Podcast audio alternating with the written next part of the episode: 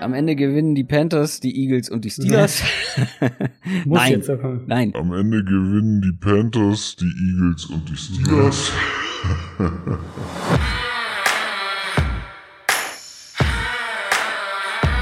Down, Set, Talk. Der Football-Podcast mit Adrian Franke und Christoph Kröger.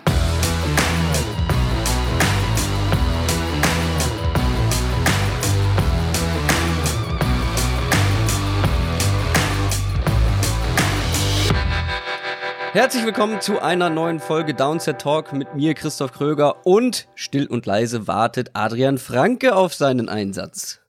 Einen wunderschönen guten Tag. Ja, wunderschön. Das war ein Ausschnitt, den ihr da gehört habt, aus der Folge von letzter Woche. Man muss ein bisschen mit Selbstironie rangehen, finde ich. Weil wir haben diese Aussage getätigt, ich habe diese Aussage getätigt, wir haben beide köstlich darüber gelacht, weil wir es beide für sehr unwahrscheinlich hielten. Dann haben die Steelers gewonnen, die Eagles haben gewonnen und die Panthers hätten zumindest gewinnen müssen. Ähm, das wäre dann richtig bitter gewesen, wenn auch die gewonnen hätten. Aber bei den Steelers muss ich sagen, ich habe mich ein bisschen geärgert. Äh, ich habe auf sie getippt, aber ich war in der Folge, als wir sie aufgenommen haben, war ich mir noch zu unsicher. Aber Mhm. ich habe selbst bei Instagram Live an dem Sonntag dann gesagt, äh, was ich auf unserer auf unserem Instagram-Kanal gemacht habe. Ich glaube, dass die Steelers gewinnen. Ich glaube, es gibt eine Überraschung. Aber in der Folge war ich noch nicht mutig genug. Und dir ging es so bei den Eagles, ne? Ja, so ein bisschen. Also ich hätte nicht gesagt, dass die Eagles gewinnen. Ich hätte auch nicht auf sie getippt. Aber ähm, ich hatte ja, glaube ich, ganz am Anfang, als wir das Spiel reingegangen sind, hatte ich ja gesagt, mich würde es nicht wundern, wenn das ein enges Spiel wird, weil ähnliche Probleme, ich meine, wir kommen ja nachher auf, auf die Rams noch ausführlich, aber ähnliche Probleme, die die Rams jetzt die letzten Spiele hatten, könnten die Eagles auch ein bisschen so forcieren, gerade mit der Defensive Line. Vielleicht bleibt es dann irgendwie enger, aber ich dachte dann schon, dass die, dass die Rams das am Ende gewinnen. Aber ähm, ja, zeigt wieder mal, dass man in der NFL einfach nichts wirklich weiß. Ja, aber ist auch das Schöne, oder? Also stell dir vor, Ja, jede ja, ja, Analyse jeden von Fall. uns trifft genauso ein. Ja. Äh, und jeder, der diesen Podcast hört, weiß, wie die Spiele ausgehen. Ähm, das ist auch das Schöne an der NFL. Schön ist auch, dass wir für den Podcastpreis 2019 nominiert wurden. ja. Und ihr könnt abstimmen. Für uns. Ihr könntet auch für jemand anderes abstimmen. Aber wir würden uns natürlich besonders freuen, wenn ihr für uns abstimmen würdet. Wir haben euch das Voting auf unserer Homepage verlinkt. downsettalk.de. Da findet ihr das Ganze. Wie gesagt, wir würden uns sehr freuen, wenn ihr fleißig für uns abstimmt. Ich glaube, alle 24 Stunden kann man neu abstimmen in einer Kategorie. Also, falls ihr über die Feiertage ein bisschen Langeweile habt, nichts zu tun, jetzt wisst ihr, was ihr zu tun habt. News aus der NFL. Es gibt tatsächlich diese Woche keine großen, spektakulären Neuigkeiten, aber du hast drei Kleinigkeiten rausgesucht. Ja, Kleinigkeiten, die äh, dann doch irgendwie wieder zu größeren Sachen werden könnten. Wir haben ja die letzten Wochen ein paar Mal immer wieder auf die Quarterback-Situation so hingewiesen, auch was die nächste Saison angeht. Wird sicher auch wieder ein großes Thema dann Richtung Free Agency sein und Richtung Draft sein.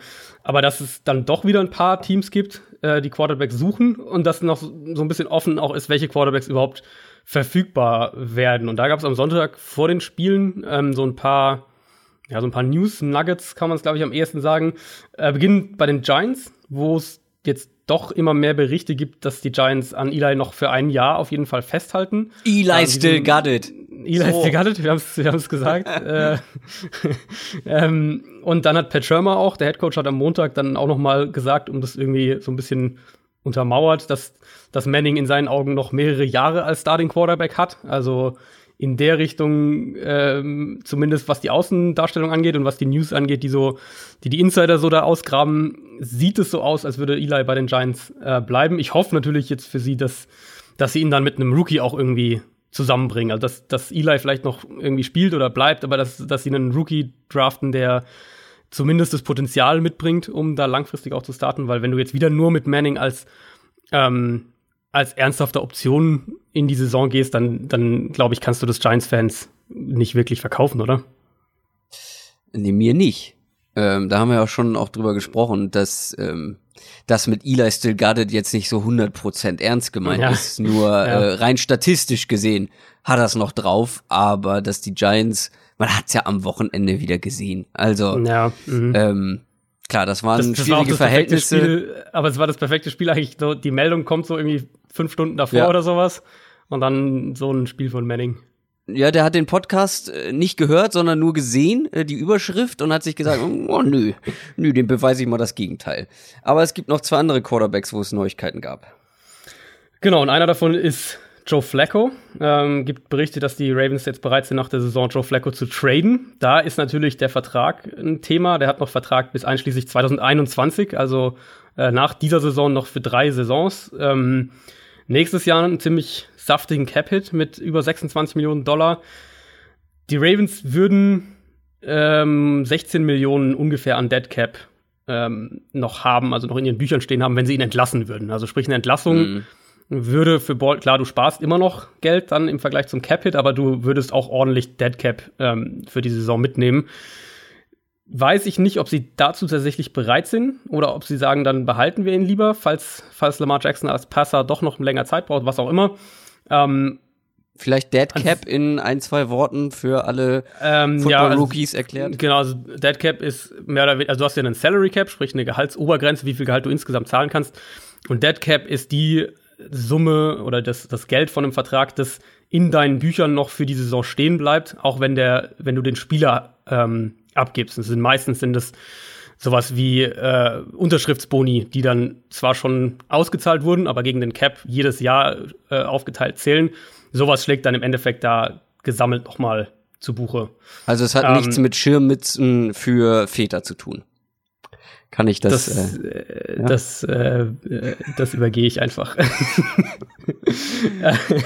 ähm, nein, also die Ravens könnten ja mit, mit Robert Griffin und Lamar Jackson an sich in die Saison gehen. Also Griffin müssten sie dann auch, mhm. ähm, auch halten, aber das wäre ja an sich schon eine Option. Und auch eine gute Option, glaube ich, für Baltimore. Wenn sie Flacco halt loswerden. Und da bin ich extrem gespannt. Ich weiß nicht, ob du irgendein Team dir vorstellen kannst. Mein erster Gedanke waren ja tatsächlich die Jaguars. Ähm, dass die Jaguars mm. sagen, wir wir ja, glauben irgendwie immer noch, ne? genau, wir, wir, genau, schlimmer wird's nicht und wir glauben irgendwie immer noch, wir können, wir können vielleicht mit der Defense doch nochmal angreifen und Flacco ist ein Upgrade gegenüber Blake Bortles. Ähm, wenn wir den irgendwie jetzt nochmal für einen nicht so teuren Draftpick irgendwie bekommen und uns bei dem Vertrag irgendwie so ein bisschen einig werden, Weiß ich nicht, könnte ich mir also vorstellen. Also ich glaube, ich, ich glaube, das ja. hängt sehr vom, vom zukünftigen Coaching-Staff ja. Jacksonville ab, weil ich glaube nicht, dass Doug Marone die Offseason überleben wird. Also nee, könnte ich mir zumindest ich gut nicht. vorstellen. Und dann hängt es natürlich von denen ab, in welche Richtung die gehen. Wollen sie noch mal äh, mit der Defense jetzt angreifen? Dann ist natürlich sinnvoll, einen erfahrenen Mann zu holen. Ähm, oder will man irgendwie neu sich was Neues aufbauen oder einen Umbruch machen? Ähm, ich bin ja nicht der große Joe Flacco-Fan. Ich habe ja, glaube ich, in der Offseason mal gesagt, es könnte sein letztes Jahr als Starting Quarterback in der NFL sein. Aber mhm. äh, die derzeitige Quarterback-Situation vieler Teams kommt ihm zugute, sagen wir so. Ja, und die, die Jaguars wären natürlich gerade, ich meine, es gibt ja diese Gerüchte und ich finde es auch gar nicht so absurd, dass, dass Tom Coughlin da selbst als Head Coach noch mal für ein, zwei Jahre einsteigen könnte. Ähm, der wäre sicher einer, der einen Quarterback wie Joe Flacco gerne dann hätte. So viele Teams, aber die, wo ich dann, ich habe dann mal drüber nachgedacht, so viele Teams, wo ich sage, die, wo ich jetzt sehe, die könnten vielleicht einen Joe Flacco nächstes Jahr holen wollen, ähm, weiß ich gar nicht, ob es so viele Teams mhm. gibt oder ob es sich doch eher so, weil du musst, du brauchst ja ein Team, was im Prinzip glaubt, die sind jetzt im Titelfenster, brauchen einen erfahrenen Quarterback, der ihnen nicht unbedingt Spiele gewinnt, aber sie ihn auch nicht verliert, so in die Richtung halt. Ähm, da gibt's, glaube ich, gar nicht so viel. Also Jacksonville wäre da wahrscheinlich sogar die, die, die, die wahrscheinlichste Variante. Ja, absolut. Ähm, irgendwas wollte ich gerade noch sagen, aber es ist mir auch schon in dem Moment wieder entfallen. Äh, deswegen kann es nicht so wichtig gewesen sein. aber kommen wir zum dritten Quarterback. Ja, der dritte Quarterback ist, ist ganz aktuell jetzt, auch für die Folge und für die letzte Woche und für die letzten Wochen in der NFL, äh, ist Nick Foles von den Eagles. Der hat ja einen auslaufenden Vertrag und da gibt's die Berichte, dass er gehen darf, dass die Eagles nicht mit ihm verlängern. Jetzt bin ich natürlich sehr gespannt, wie sich die Situation da weiterentwickelt. Also wenn die Eagles, sagen wir mal, Nick Foles spielt jetzt den Rest der Regular Season und, und die kommen noch mal in die Playoffs. Ähm, was macht das mit der Dynamik da? Ist es nicht vielleicht sogar dann doch so, dass die Eagles ihn gerne als, als teuren Backup, was auch immer, noch mal für ein, zwei Jahre halten wollen? Foles ist ja kein kein Typ, der jetzt sagt, hier, er, er will jetzt dann noch mal das große Geld äh, kassieren. Das ist ja letzte Offseason schon ziemlich durchgeklungen und dass er auch sehr, sehr happy in Philadelphia ist, ähm, was ja bei ihm nicht immer der Fall war. Der war ja schon kurz davor, seine Karriere zu beenden vor ein paar Jahren.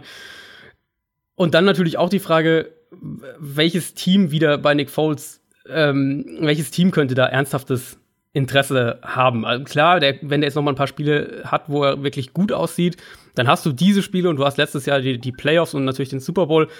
Viel mehr kann ja nicht herausstechen. Also ähm, das ist ja sozusagen schon das Maximum. Aber er ist eben auch einer der inkonstantesten Quarterbacks der Liga. Also wenn man so aufs Gesamtbild schaut. Er hat diese krassen Ausreißer nach oben und er hat halt diese krassen Ausreißer nach unten. Und da, da gibt es ein paar Kandidaten, ähm, die in diese Kategorie grundsätzlich fallen. Nicht, dass ich die jetzt eins zu eins vergleichen will, aber Ryan Fitzpatrick, der ja auch Free Agent wird, Blake Bortles, den Jacksonville ja angeblich loswerden will. Nein, ähm, wieso das denn? Also ich weiß auch nicht, wie sie darauf jetzt kam. Aber es gibt ja so ein paar Quarterbacks, die sehr, sehr up and down, glaube ich, kann man es am ehesten sagen, sind.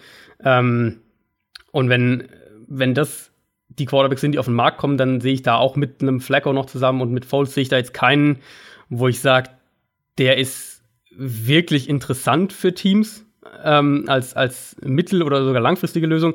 Außer natürlich Teddy Bridgewater. Falls der auf den Markt ja. kommt, wäre der der klare Nummer 1 Free Agent. Ähm, Aber Flacco kommt ja nicht insofern direkt auf den Markt. Also den müsste man ja, ja schon traden. Bei ihm, ne? Genau, bei ihm wäre es vermutlich der Trade-Block. Außer natürlich die Ravens sagen, wir nehmen den, den Dead Cap-Hit in, in Kauf und trennen uns trotzdem.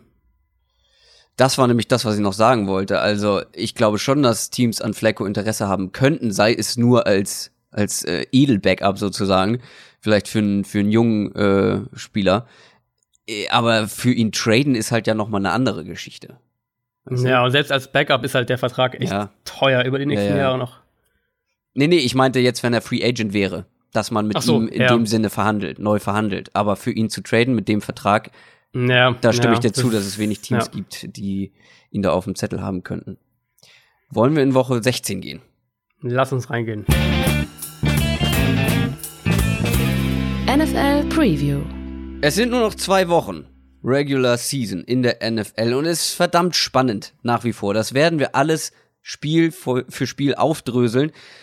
Wir machen es wieder wie in den letzten Wochen. Also wir starten mit allen Spielen, die für die Postseason noch relevant sein könnten und machen dann am, ganz am Ende so, so einen kleinen Block mit Spielen, wo es eher um nichts mehr geht oder nur bei einem Sieg eines Teams vielleicht nächste Woche noch um was gehen könnte, ähm, wo es alles aber sehr hypothetisch ist. Und wir starten nicht mit dem Donnerstagsspiel, denn es gibt keins.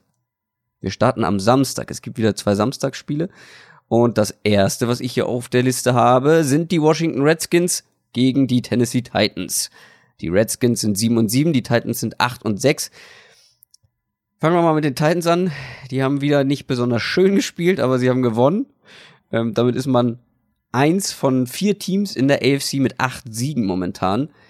Das ist vor allem in der AFC nach wie vor sehr eng beieinander. Und die Redskins, die haben auch gewonnen. Bisschen überraschend vielleicht. Ähm, und äh, auch die sind rein rechnerisch absolut noch im Wildcard-Rennen mit dabei. Ja. Wer verliert, ist allerdings raus. So einfach ist das bei dem Spiel. Ähm, wo setzen wir da an? Ja, Washington ist ja sogar noch im, im Division-Rennen mit dabei. Tatsächlich, ja, mit einem Sieg Rückstand, äh, genau. Genau, also ist sogar theoretisch noch echt einiges möglich. Ähm, Und praktisch? Praktisch allerdings nicht. Das muss man schon ganz klar so sagen. Also ja, Washington hat letzte Woche gegen Jacksonville gewonnen und das war überraschend. Das haben wir, glaube ich, beide nicht kommen sehen. Ähm, sie haben halt auch gegen ein Jaguars-Team gewonnen, in dem Cody Kessler 57 Passing Yards hatte. Aber er hatte mehr und, Rushing Yards. Ja, er hatte mehr Rushing Yards als Passing oh Yards. und, ey. Und, und Jacksonville generell konnte den Ball ja auch einigermaßen laufen, ähm, aber die waren halt so dermaßen nutzlos einfach im Passspiel, dass, dass, dass, dass Washington das Spiel nicht unbedingt auf dem Silbertablett serviert bekommen hat, aber es schon eine, eine Steilvorlage war, um das Spiel dann zu gewinnen. Du musst da ja. natürlich auch erstmal die, die Jaguars Defense schlagen. Und das haben sie einigermaßen äh, einige Male hinbekommen. Ich glaube, das haben wir beide nicht so kommen nee, sehen, dass nee, das mit nee, äh, mit Josh Johnson funktioniert. Ähm, man kann jetzt natürlich auch hergehen, wenn man Washington-Fan ist und argumentieren, dass Mariota gegen die Giants auch nur 88 Passing Yards hatte letzte Woche. Also auch kein, kein Glanzstück, was das Passspiel angeht äh, von, von Tennessee. Aber ich vertraue dann selbst dieser Titans Offense, die wir ja jetzt auch sehr oft kritisiert haben, vertraue ich dann doch mehr ähm, als der Jaguars Offense. Und Washingtons Front, das hatten wir auch ein bisschen schon thematisiert. Klar, die, die haben extrem viel offensiv verloren durch Verletzungen mit den Quarterbacks und, und auch im, im Receiving Core und, und im Backfield und überall eigentlich in der Offensive Line. Die Defense aber ist davon nicht so betroffen und die, die Defensive Front hat in der zweiten Saisonhälfte deutlich abgebaut im Vergleich zur ersten Saisonhälfte. Und das war ähm, gegen die Jaguars jetzt halt auch wieder ein Thema. Die konnten das, das Run-Game ganz oft nicht stoppen, obwohl eben offensichtlich war, dass das Passspiel überhaupt keine Gefahr äh, darstellt. Und klar, die Titans Offense sehr, sehr inkonstant, sehr unvorhersehbar, was die, was den, äh, die Leistung angeht. Mhm. Aber mit Derrick Henry hatten die jetzt in den letzten Wochen ja echt viel Erfolg und ich vermute, dass sie da auch wieder ansetzen werden und dass sie dann im Passspiel doch ein bisschen mehr zeigen können als, äh, als die Jaguars. Ja, Derrick Henry wirklich äh, überzeugend. Also das zweite starke Spiel in, in Folge. Und es lag ja auch ein bisschen dann am Wetter, ne, dass man auch viel über das Running Game gelaufen ist und Mariota halt ja, ja. wenig Passing Yards hatte. Ich meine, das war kein Spiel für Quarterbacks. Auf der anderen Seite stand Eli Manning und hatte ähm, noch weniger Erfolg sozusagen, weil es es hat ja geschüttet wie aus wie aus Eimern. Das ist natürlich fürs Passing Game immer hinderlich, aber wenn wir es mal umdrehen, die Titans Defense hingegen, die hat einen richtig guten Eindruck gegen die Giants gemacht. Ja. Äh, kein, kein Team hat äh, Saquon Barkley bisher so kontrolliert bekommen. Gerade mal 56 Scrimmage Yards. Also das ist wirklich mit Abstand das wenigste, was er diese Saison hatte. Ähm, und ich kann mir da auch vorstellen, dass die Redskins da echt Probleme sehen werden. Also Josh Johnson, ja, das hat uns überrascht, dass sie die Jaguars Defense geschlagen haben, aber die sind natürlich auch mental schon durch mit der Saison. Anders als die Titans mit ihrer Defense. Genau, und die Defense, also dass die gegen die Giants so gut aussahen, ähm, ich glaube, Tennessees Run-Defense haben wir ja oft, oft Du hattest es angekündigt, muss man ja, ja, auch mal sagen. Du hast gesagt, du glaubst, dass Barclay ein relativ schlechtes Spiel haben wird und du hattest vollkommen recht. Manchmal, manchmal, manchmal. ist noch richtig. Man ja. muss nur genug predikten, dann ist auch immer was richtig. nee, die, die richtigen gehen immer unter, weil man es ja erwartet. Ja, ja, das stimmt. Ähm, nee, also die haben, die haben eine sehr, sehr gute Front gegen den, gegen den Run, eine sehr starke Interior Front äh, gute Linebacker mit Reichweite, vor allem auch im, im Run-Game sehr, sehr explosiv. Und sie haben auch gute Safeties, was dir natürlich auch dabei hilft, ähm, Running Backs im Passspiel zu verteidigen und auch im, im Run natürlich das Run-Game zu verteidigen. Washington gegen Jacksonville, was mich überrascht hat, war, dass die Jaguars ähm, Josh, Johnson, Josh Johnson so wenig unter Druck setzen konnten. Da dachte ich eigentlich, Jacksonville kontrolliert die Line of Scrimmage mit seiner, mit seiner Defensive Line, mit Calais Campbell mhm. und ähm, kann da viel mehr machen und das Spiel dadurch auch viel, viel viel eher noch dominieren. Ähm, ich würde jetzt davon ausgehen, auch in dem Spiel dann wieder, dass Tennessee da ansetzen kann und die Line of Scrimmage gegen Washington kontrollieren sollte, gerade gegen den Run, aber auch, auch gegen den Pass. Und dann vermute ich auch, dass die Titans mit ihren, mit ihren verschiedenen Man-Coverage-Konzepten und, und den ganzen Pressure-Paketen, die sie haben, dass sie Johnson größere Probleme bereiten äh, als die Jaguars, die ja doch dann eher ähnliche Zone-Coverage-Konzepte spielen und, und jetzt nicht die, die wahnsinnig kreative, aggressive Front mit Blitz und Pressure und allem sind, sondern auch mehr auf den Foreman-Rush setzen. Also ich glaube, es wird für, für Johnson ein viel komplexeres Spiel und dann auch ein Spiel, das ihm doch noch mal größere Probleme bereitet. Ich glaube, man hört raus, dass wir beide so eine Tendenz, so eine Tendenz haben und die heißt Titans in diesem Spiel. Ja, ja, Titans haben ja auch äh, fast alle Heimspiele gewonnen. Ich glaube nur eins verloren, alle anderen gewonnen. Die sind zu Hause schon nochmal auch deutlich stärker als auswärts. Ähm, würde ich doch auch auf die Titans tippen, ja. Dann kommen wir zum zweiten Samstagsspiel. Die Baltimore Ravens mit 8 und 6 treffen auswärts auf die Los Angeles Chargers, die 11 und 3 sind. Die Ravens haben gewonnen und sind damit auch eins dieser acht Siegeteams in der AFC. Wenn man die beiden verbleibenden Spiele gewinnt, dann ist man definitiv in den Playoffs. Man hat momentan die Nase da vorne, was die Wildcards angeht. Aber jetzt ist man eben bei den Chargers zu Gast. Die Chargers kämpfen noch um den Division-Sieg. Ähm, das ist nicht zu unterschätzen. Wir haben letzte Woche darüber ja. gesprochen, wie wichtig das ist, generell, aber auch in der AFC. Ähm, und sie werden es natürlich den Ravens nicht leichter machen. ja, auf keinen Fall. Und ich meine, also da müssen wir, glaube ich, auch noch mal kurz auf den auf das Spiel letzte Woche eingehen. Ähm, das war ja wirklich ein Monster-Sieg von den Chargers in Kansas City. Ja. Äh, nicht nur, dass du bei den Chiefs gewinnst, die ja, die sowieso extrem gut sind, aber zu Hause auch noch mal so, teilweise wirklich fast fast noch mal eine ganze Schippe drauflegen konnten. Ja, und vor ähm, allem zurückkommst, so zurückkommst. Genau, ganz genau. Was die Chargers da an, an, an Hindernissen mehr oder weniger überwunden haben. War, ich glaube, sie waren zweimal 14 Punkte hinten jeweils. Ähm, erste Hälfte vom, vom Pass Rush der Chiefs komplett dominiert. Dann gab es diese dummen Turnover, die Interceptions von Rivers dieser beinahe Fumble beim Punt Return ganz am Ende. Du hast ohne Melvin Gordon gespielt, im Prinzip ohne äh, Keenan Allen. Ähm, ja, der war ja relativ früh schon raus. Genau, also das war für mich echt ein, ein Contender-Sieg, also ein Sieg von einem Team, wo man wirklich sagen kann, das ist ein Super Bowl-Contender. Ähm, und die Chargers werden noch besser, glaube ich, weil das ist also einmal personell. Melvin Gordon wird jetzt vermutlich am Samstag wieder dabei sein gegen Baltimore. Hunter Henry, der sich ja im Mai das Kreuzband gerissen hat, ist am Montag ins Teamtraining eingestiegen. Ja. Ähm, der ist noch auf der PUP-Liste, Physically Unable to Perform-Liste. Und die Chargers haben jetzt also ab dem Montag ähm, ein 21-Tage-Fenster, also drei Wochen, um ihn zu aktivieren. Äh, wenn sie es nicht machen, dann wäre die Saison für ihn beendet. Sie haben aber eben die Möglichkeit, dass der tatsächlich für die Playoffs noch zur Verfügung stehen könnte. Also, das ist, die könnten da individuell noch mal besser werden, was die Besetzung angeht. Und dann glaube ich auch, dass die Defense noch besser werden wird. Ich glaube, dass der, der Pass Rush, der Foreman Rush ähm, auf dem Weg ist, wieder stärker zu werden. Das hat man in der zweiten Hälfte gegen die Chiefs vor allem dann gesehen.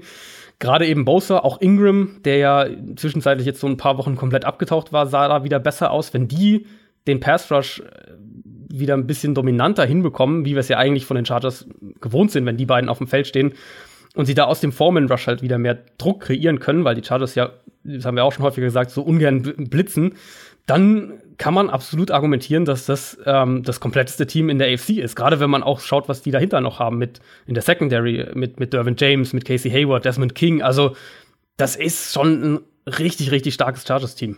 Ja, du hast sie jetzt in den Himmel gelobt, dann wissen wir ja jetzt, wie das Spiel ausgehen wird. Na, gucken ja. wir mal auf diese Woche. Also Keenan Allen könnte fehlen, das ist noch unklar. Melvin ja, Gordon trainiert, äh, könnte ich, zurückkommen. Ja. Ähm, das sind, finde ich, äh, dann doch noch ein paar Fragezeichen, wenn man gegen so eine starke Defense spielt. Ähm, aber wenn wir auf die Ravens gucken, die schaffen es einfach, den Ball, Ball zu laufen momentan. Ne? Also mhm. wie kein anderes Team wieder über 240 Rushing Yards, fast 5 Yards pro Versuch. Auch wieder, hatten wir, glaube ich, letzte Woche oder vorletzte Woche, wieder fast 20 Minuten länger den Ball als der Gegner. Ja. Da wird's dann halt für den für den Gegner halt auch zeitlich schwierig, ja, Punkte zu ja. machen. Ähm, die Chargers sind natürlich eine andere Nummer, ähm, was Verteidigen vom, vom Running Game angeht, als jetzt zum Beispiel die Bugs letzte Woche. Ähm, da hat man zum Beispiel gegen Quarterbacks noch keinen einzigen Rushing Touchdown zugelassen. Ist ja auch immer bei Lamar Jackson so eine Sache. Ähm, stellt sich natürlich die Frage, inwieweit die Ravens ihr Running Game aufziehen können gegen die Chargers, gegen diese Defense.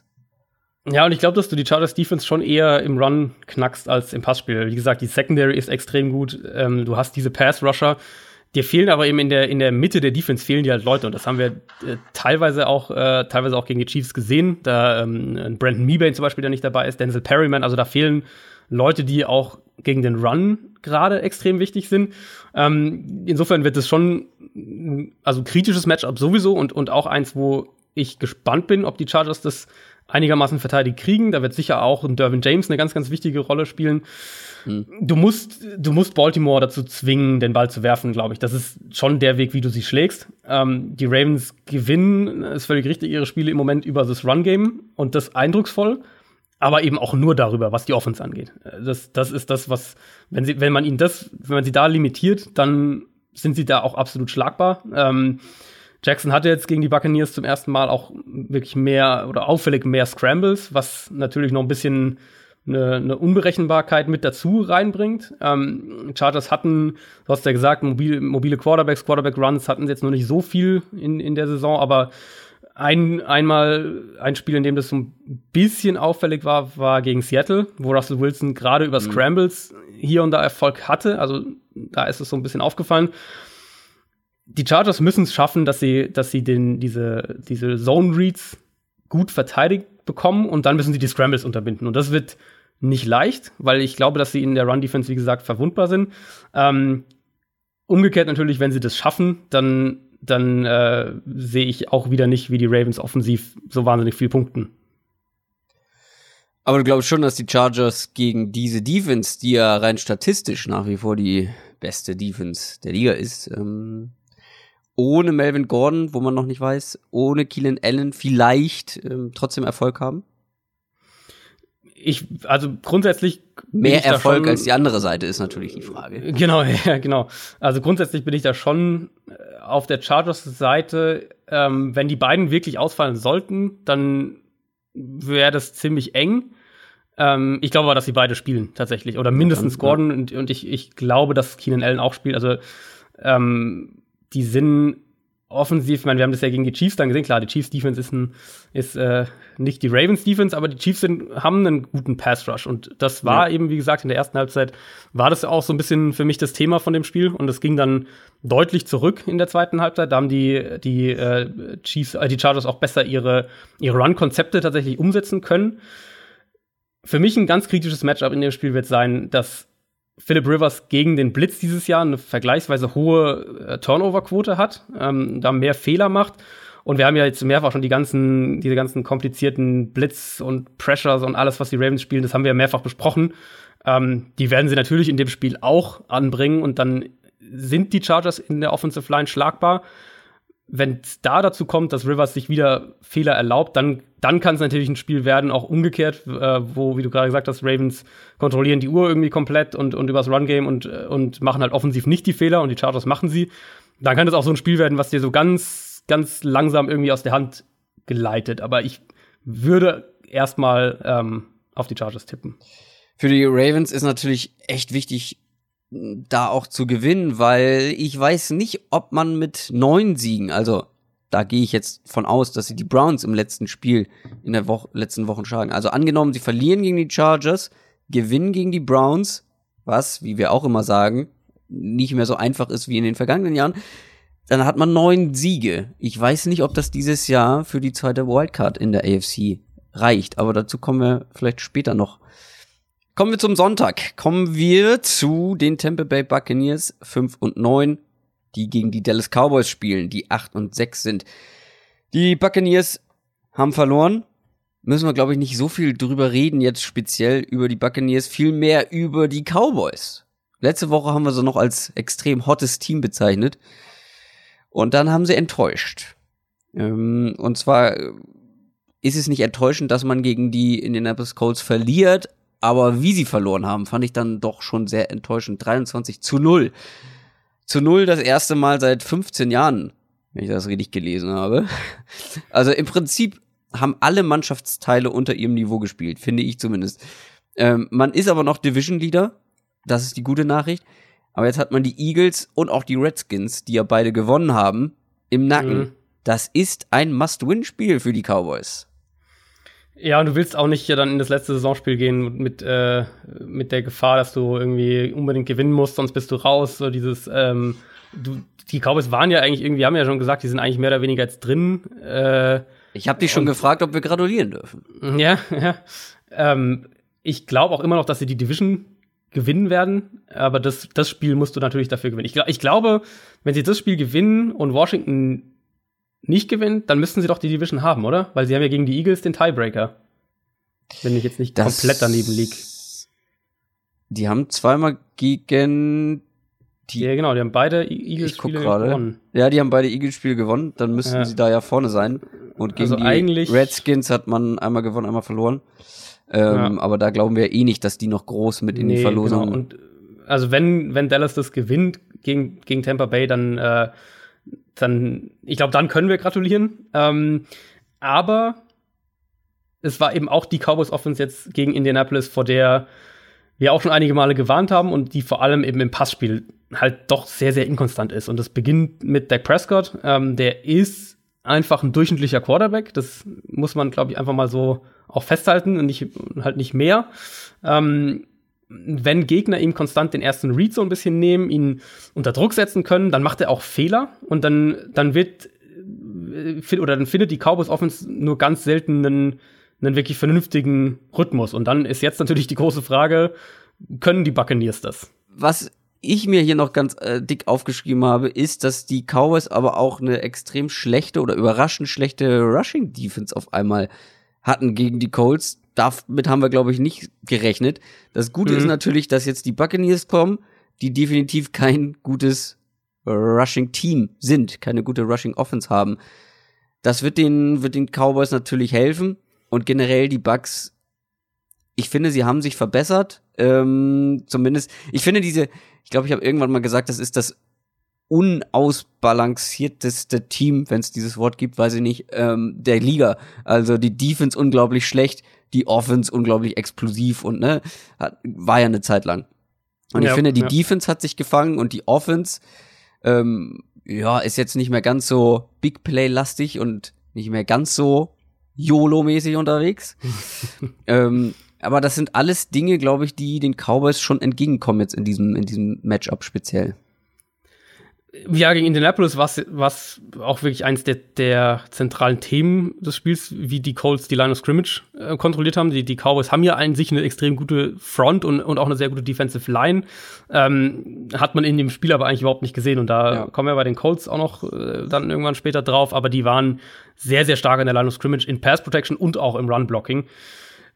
Tampa Bay hat keine schlechte äh, Offensive Line, aber sie sind jetzt auch nicht, also sie sind halt so durchschnittliche Offensive Line. Und wie gesagt, das sind sie kein, kein dominantes Run-Team. Ähm, ich erwarte eigentlich eher ein Spiel, in dem wieder der, der Ball oft bei Winston auch ist und, und er auch häufiger unter Druck stehen wird. Für mich so ein bisschen der Knackpunkt wird aber sein, ob die, ähm, ob die Buccaneers Prescott unter Druck setzen können. Äh, waren jetzt gegen Baltimore wieder sehr zögerlich im, im Blitzing und als die, eines der wenigen Male, wo sie dann geblitzt haben, wurden sie vom äh, wurden sie mit einem Touchdown-Pass bestraft, also auch eher, eher dann nicht so funktioniert. Das Problem ist eben, dass Tampa Bay aus dem Foreman Rush nicht die Qualität hat, um konstant Druck zu kreieren. Das war ja das zentrale Thema bei denen über mhm. mehrere Jahre jetzt. Ähm, ich gehe davon aus, dass Zach Martin bei den Cowboys wieder spielt und dann wird die Line auch, die Offensive Line auch stabiler aussehen. Ähm, das, dann ist Tampa Bay da schon kein Team, glaube ich, was dir an der Front größere Probleme bereitet. Ich meine, die Buccaneers, die haben öfter mal Probleme gegen den Run und Dallas ist ja nach wie vor eine sehr laufintensive Offense, die das ja, ja auch eigentlich gut macht. Ähm, das im letzten Spiel halt nicht so. Aber die Bucks sind da, glaube ich, anfällig. Und ich sehe keinen Grund, warum zum Beispiel äh, Ezekiel Elliott diese Woche kein richtig gutes Spiel haben sollte. Ja, nee, würde ich auch sagen. Also, die haben gegen, gegen Baltimore eigentlich ganz gut angefangen, sind dann aber im Laufe des Spiels halt doch auch eben in der Run-Defense eingebrochen. Vielleicht äh, auch ein Spiel jetzt am Sonntag, wo wir ein bisschen mehr Dak Prescott im Run-Game sehen. Das könnte ich mir vorstellen, würde zumindest Sinn machen gegen die Defense. Also, wir haben es gesagt, die Cowboys haben gute Chancen, das zu gewinnen. Und wenn sie das gewinnen, dann sind die Playoffs sehr, sehr nah. Die Minnesota Vikings spielen gegen die Detroit Lions. Die Vikings sind 7, 6 und 1, die Lions 5 und 9. Auch hier mit den Lions ein Team, das keine Chance mehr hat, aber könnte noch so ein schöner Stolperstein werden für die Vikings diese Woche, weil die brauchen jetzt jeden Sieg.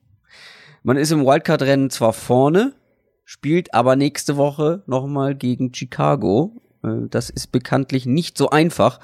Also auch mhm. hier ist es ein Must-Win-Spiel, ähm, um weiterhin eine Chance auf die Playoffs zu haben für die Vikings, oder? Ist es auf jeden Fall. Ähm, ich meine, das war jetzt ein sehr, sehr wichtiger Sieg schon gegen Miami. Und da, der Punkt ist halt für die, für die Vikings, es war ja so ein bisschen, hatte man gedacht, dass es ähm, in Woche 17 für Chicago vielleicht um nichts mehr geht. Also dass die ja. äh, den, diesen dritten, diesen dritten Seed da äh, hocken und da nicht mehr nach oben und nach unten können. Jetzt kommen sie, können jetzt sie. Sieht's, genau, jetzt ja. sieht's halt äh, anders aus, weil die Rams äh, verloren haben und wenn die, die, die Bears haben ja das direkte Duell gegen die Rams gewonnen, sprich, sollte LA nochmal verlieren, was nicht so wahrscheinlich ist, weil die nur noch gegen San Francisco und Arizona spielen. Aber falls die nochmal ausrutschen, ja. ähm, und die Bears mit ihnen gleichziehen, dann haben die Bears den Nummer 2 Seed. Sprich, Chicago wird definitiv in dem Spiel und auch in Woche 17, äh, also jetzt in dieser Woche und in Woche 17 wird Chicago alles voll reinhauen und auch keine Spieler erstmal schon. Ähm, ist natürlich jetzt die Frage, Detroit, äh, die haben jetzt gegen Buffalo verloren. Die sind, für mich ist das, das Passspiel ist so langweilig und unkreativ. Das, klar liegt auch daran, dass die Golden Tate und Marvin Jones nicht mehr haben, aber im Prinzip sind es halt die, die spektakulären Catches von Kenny Golladay und der Rest ist irgendwie so ein, so ein Einheitsbrei mit, mit ganz viel Kurzpass, wenig, wenig Motion, wenig Misdirection, wenig Option-Sachen. Immer noch Probleme in der Offensive Line. Ähm, die Bills haben Matt Stafford auch wieder häufiger, als ich es erwartet hatte, unter Druck gesetzt. Und dann sind ja, wir da erinnern wir uns an das letzte äh, Aufeinandertreffen genau. der beiden. Die Vikings haben ihn ganz genau. zehnmal genau. gesackt und die Jungs da in der Front von Minnesota sind auch ganz gut drauf, weil letzte Woche hatten sie neun Sacks gegen Miami. Äh, also da kann Matthew Stafford wieder einiges erwarten, was da auf ihn zukommt. Ja, und das wird auch wieder, da, da, bin ich sehr gespannt, wie, wie Minnesota das angeht, weil die haben äh, gegen, gegen äh, Miami jetzt haben sie einfach mit dem Blitz so dermaßen äh, war äh, wirklich komplett zerstörerisch. Also wer mal wirklich einen Blitz, in, einen Blick in, einen Blick in Mike Simmers Blitzarsenal werfen will, dem empfehle ich das Spiel. Da haben sie nämlich echt alles Mögliche ausgepackt. Und im Endeffekt haben sie Tannehill häufiger geblitzt bei seinen Dropbacks, nämlich 18 Mal als nicht geblitzt, was 16 Mal. Also sie haben ihn zweimal mehr geblitzt als nicht geblitzt bei seinen Dropbacks. Ähm, in dem Spiel gegen Detroit vor ein paar Wochen waren sie aber so dominant aus dem Foreman-Rush heraus. Also da haben sie vergleichsweise weniger geblitzt und auch bei weitem nicht so effizient geblitzt. Ich glaube, von den, von den zehn Sacks kam nur ein einziger bei einem Blitz, alle anderen neun waren beim, beim regulären Rush. Sprich, man kann einerseits argumentieren, äh, Minnesota sollte mit dem Foreman Rush das Spiel auch wieder dominieren können. Umgekehrt eben gibt's außer Kenny Golladay keine wirklich gefährliche Waffe in der Lions Offense. Und dann kannst du halt auch sagen, du gehst äh, eins gegen eins mit Xavier Rhodes und, und äh, blitzt Matt Stafford in Grund und Boden. Und wenn wir auf die andere Seite gucken, da gab es ja auch ein paar Veränderungen, weil der Offensive Play Caller gewechselt hat. Man hat OC ja gefeuert, haben wir letzte Woche drüber gesprochen. Das hat ganz gut jetzt funktioniert im ersten Spiel. Ähm, man wollte mehr aufs Running Game setzen. Da waren wir beide noch ein bisschen skeptisch. Ich habe aber gedacht, Delvin Cook ist so talentiert. Wenn man ihm mal Platz gibt, dann macht er was draus. 136 Rushing Yards, zwei Touchdowns und Latavius Murray hatte dann auch noch einen Rushing Touchdown. Also das Running Game sah deutlich besser aus als vorher. Sternchen, äh, es war aber auch die Miami Dolphins Rushing Defense, die vielleicht davor ganz gut war in den zwei Spielen davor, aber ansonsten in der Saison nicht viel gebacken bekommen mhm. hat.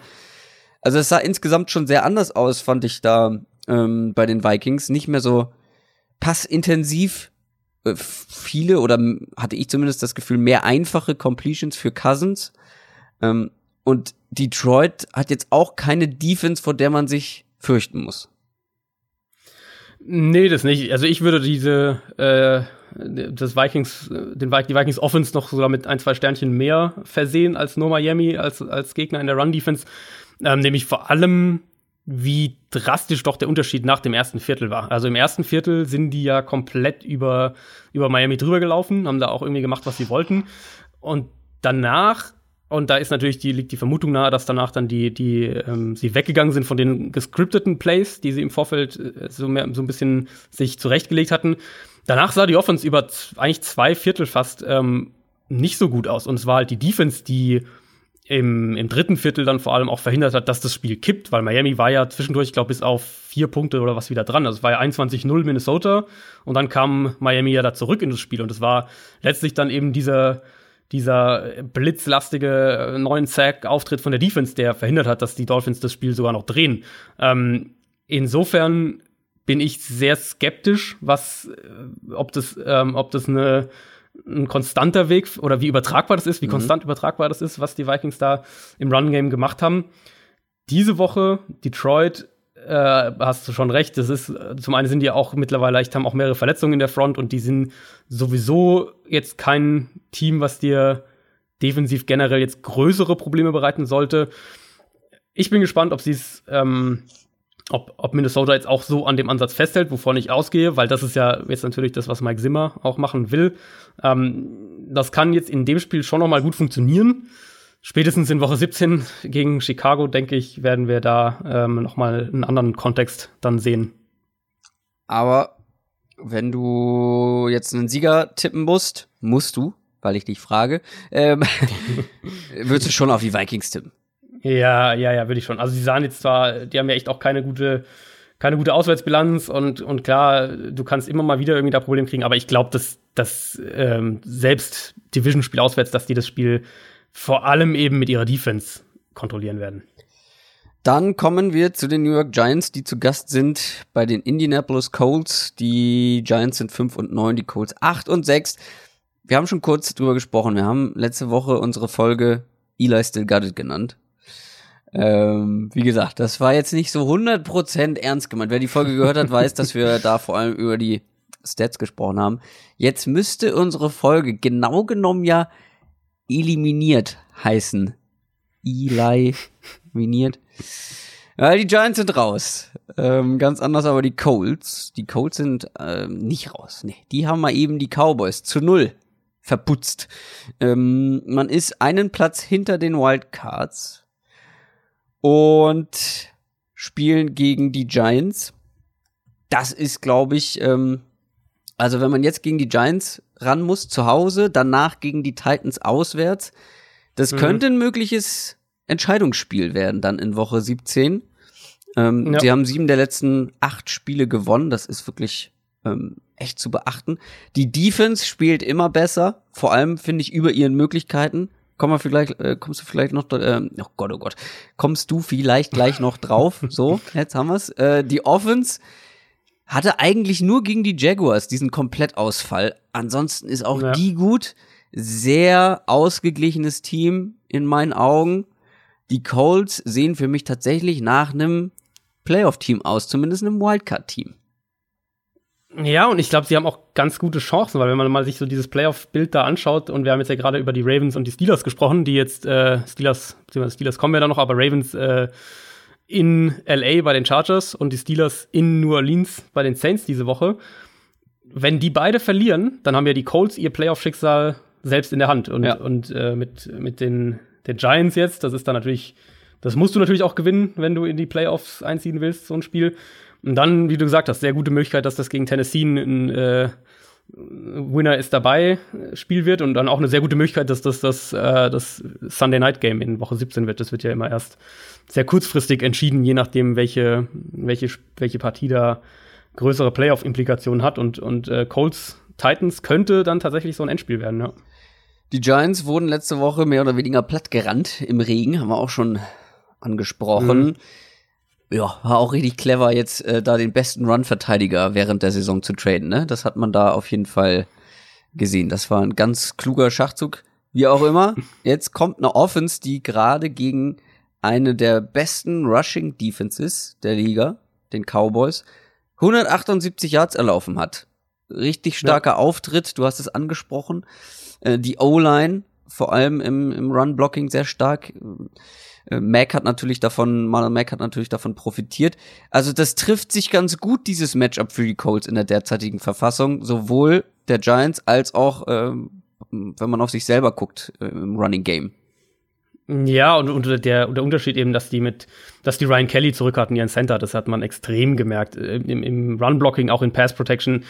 Es war einfach, das, das Colts-Spiel, also ich habe mir aufgeschrieben bei den Colts, beim Colts-Spiel gegen Dallas nicht, nicht spektakulär, aber halt effizient und ohne größere Fehler. Und ähm, wir haben das ja immer wieder mal gesagt, es gibt diese Teams, und Dallas ist davon eins, wenn du so gegen die spielst, offensiv, und dementsprechend dann deren Offense auch dazu zwingst, effizient und ohne Fehler zu spielen, dann ist, hast du eine sehr gute Chance, dieses Spiel auch zu gewinnen, weil ein, ein Team wie Dallas ist offensiv halt doch anfällig und, und immer wieder wackelig. Selbst das Spiel gegen die Eagles haben wir ähm, letzte Woche auch da, oder beziehungsweise dann vorletzte Woche auch gesehen, wo die dann am Ende tolle Stats hatten, aber Prescott da auch mehrere Katastrophenfehler auch mit dabei hatte. Ähm, Colts haben, haben wir eben bei, bei äh, beim Spiel davor schon ein bisschen gesagt, haben die Line of Scrimmage komplett kontrolliert. Cowboys keinen Zugriff da bekommen, wo man das eigentlich anders gewohnt war in den letzten Wochen. Und davon würde ich in dem Spiel auch ausgehen. Äh, die, die Giants haben nicht ansatzweise die Front, die Dallas hat. Und ich vermute, dass, dass Andrew Luck in der Pocket Zeit bekommt, dass Indianapolis den Ball auch wieder laufen kann. Äh, Giants haben am Tennessee, gegen Tennessee haben sie es ja auch überhaupt nicht geschafft, Mariota unter Druck zu setzen. Und, und die Titans Offensive Line ist jetzt ja durchaus schlagbar dieses Jahr und das, obwohl sie ihn echt oft geblitzt haben in dem Spiel. Also Giants im Pass Rush sind so ein bisschen ratlos gerade und ich glaube, da hast du gegen die Colts aktuell, vor allem jetzt mit Ryan Kelly zurück, da hast du dann im Pass Rush keine Chance.